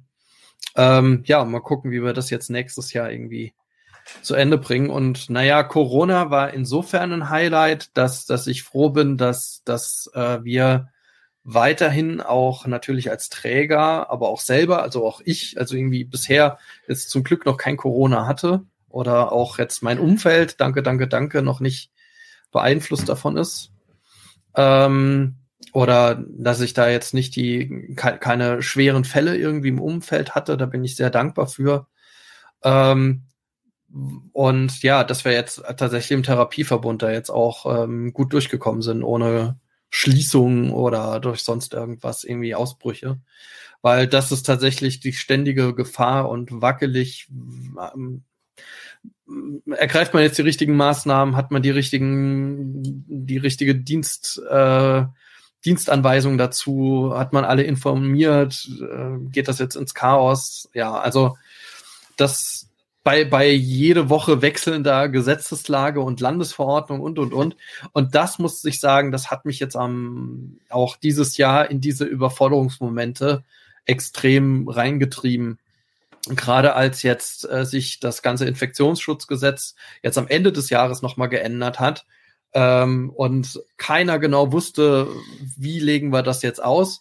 Und da erinnere ich mich an Momente, wo ich wirklich hier müde gesessen habe, abends um, was ist ich, neun, zehn und äh, dann nochmal gesagt habe, ja, fuck, aber diese, diese Dienstanweisung muss halt fertig werden und ich muss alle Mitarbeiter informieren und ich muss das noch fertig und das noch fertig machen, das noch lesen und dann so um zwölf die letzten E-Mails geschrieben habe und dann zuletzt dann vom Betriebsrat gehört habe, ja, die E-Mail ist ja um 20 nach 12 geschickt worden, ja, so. und ja, ja, also, ne, wenn man irgendwie eine Verantwortung dann irgendwie hat und dann, also die, die nehme ich dann halt auch an und versuche das dann halt irgendwie auch umzusetzen. Aber es ist halt echt, also nicht nur hart an der Grenze gewesen dieses Jahr, sondern doch schon ein paar Mal drüber. Mhm. Ähm, deswegen kann ich da ein volles Sharing geben mit diesen Überforderungsmomenten. Ähm, die man irgendwann hat und dann überlegt, mein Gott, wann kommt denn diese Entlastung? Also meine steht voraus, ja, deswegen gehe ich in diesen Ausblick. Äh, nächste Woche gehe ich drei Wochen erstmal in Urlaub und da wird irgendwie alles ausgeschaltet. Vielleicht nehme ich ein kleines Update, ein kleines Update nehme ich noch auf. so viel zur, zur, zur, zu Workaholic, ja. Nur, nur, nur eine kleine Folge, ja. Äh, nee, also, nur ein. Ja, mal gucken. Ähm, aber ähm, vielleicht das nehme ich wahrscheinlich auch schon nächste Woche auf. Aber ähm, ähm, dann steht tatsächlich auch das Projekt an. Da bin ich froh, dass, dass, dass äh, du da auch drauf reagierst, Marc. Äh, ähm, ja, weil wir wollen jetzt uns endlich nach langem Hin und Her was heißt nach lange hin und her, nach vielen Insellösungen, die wir jetzt entwickelt haben im Therapieverbund mit Kommunikation, jetzt ein eigenständiges Kommunikationshub sozusagen halt aufbauen mit einer eigenen Serverinfrastruktur und da freue ich mich mega drauf und das ist so wird hoffentlich, hoffentlich wird's ein Highlight, hoffentlich wird's kein Raphael, glaube ich aber nicht. Bei allem, was wir bisher äh, da angepackt haben, wird das, wird das etwas, was, glaube ich, äh, super spannend wird. Ähm, Anfang des Jahres. Ja, das ist nächstes Jahr. Ansonsten, ja, werden wir ein internationales Projekt abschließen. Vielleicht sogar mal schauen mit einem größeren Treffen und einer Konferenz in Landau im März. Mal schauen. Wir müssen unser Jubiläum dann doch irgendwie zu Ende bringen. Vielleicht werden wir endlich verschiedene Fest Festivitäten, die wir vorhatten, nächstes Jahr noch ähm, ähm, ja noch unter über die Bühne kriegen. Ja und äh, ja, keine Ahnung. Also ich bin mal gespannt. Ich hoffe, dass das Corona jetzt nicht so anstrengend wird nächstes Jahr. Also hoffen wir irgendwie alle drauf und ich hoffe da echt zu einer Entlastung und dass wir da dass wir dann doch am Ende gestärkt aus dieser ganzen Krise irgendwie rausgehen. Ah ja, vielleicht, also drogenpolitisch haben wir ja gar nicht drüber geredet. Vielleicht, das müssen wir, das müssen wir unbedingt noch nachholen, aber vielleicht ist das wirklich sowas für, für einen Samstagsstream mal. Ähm, weil da sind wir ja dieses Jahr, das war auch so ein kleines Highlight, dass wir ganz viel äh, zu äh, Legalisierung natürlich auch gemacht haben in unserem beschränkten Rahmen. Und es ist ja nicht selbstverständlich, dass man als Suchthilfeträger dann da steht und sagt, ja, es ist irgendwie voll für die Legalisierung, ähm, und ähm, ja, weil man kriegt schon von allen Seiten diese kritischen Töne und wie könnt ihr und überhaupt schafft ihr euch da die eigenen Klienten, ja, ne, so, äh, aber das, ähm, ja, äh, ist ja, ist ja natürlich vollkommener Quatsch. Aber dass wir da in Richtung Legalisierung von Cannabis gehen oder THC-gehaltigen Cannabis, ähm, und äh, das zu Genusszwecken. Und da bin ich gespannt, wie das wird. Und ich hoffe, dass wir da drogenpolitisch äh, uns ähm, ja gut einmischen können und da zu einer guten irgendwie gemeinsamen Lösung irgendwie kommen und wie das, wenn das nächstes Jahr schon kommt, ich befürchte, dass es noch ein bisschen länger dauert wahrscheinlich. Ja. Ähm, das ist auf jeden Fall nicht nur eins unserer Highlights, sondern das ist auf jeden Fall auch ein Highlight von ungefähr vier Millionen Konsumenten in Deutschland, die endlich keine Kriminelle mehr sind. Ja, ja absolut, ja. Genau. Ja, genau. Ja.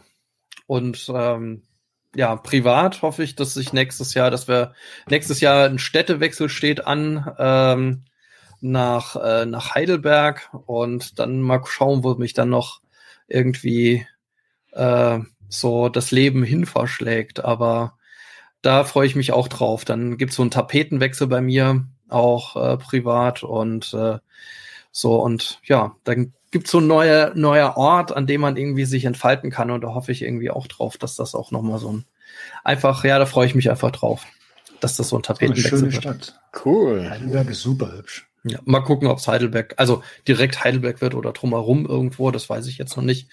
Aber ja, das steht eigentlich auch an. Also auch viel in Bewegung. Mega. Genau. Gut, ihr Lieben, dann haben wir die zwei gerissen gerade. genau. Dann sage ich mal ganz herzlichen Dank an euch da draußen fürs Zugucken, Zuhören. Ja, ganz herzlichen Dank an dich, Roman, dass du heute da warst und wie wir schon in den Stories gesagt haben, irgendwie Tradition, wobei jetzt ist es vielleicht Tradition, weil es jetzt ist das zweite Mal, letztes Jahr war es das erste Mal. Aber jetzt ist Tradition, das machen wir auf jeden Fall und ich finde es einfach mega spannend. Ähm, ja, äh, danke auch an dich, wie immer, Marc. Und ähm, lasst uns die Projekte, die wir heute angesprochen haben, dann auch in die Tat umsetzen. Da freue ich mich drauf. Ich mich auch. Wir lieben. Danke. Kommt gut äh, durch die Festtage durch. Kommt gut ins neue Jahr 22 und ja, ihr da draußen auch.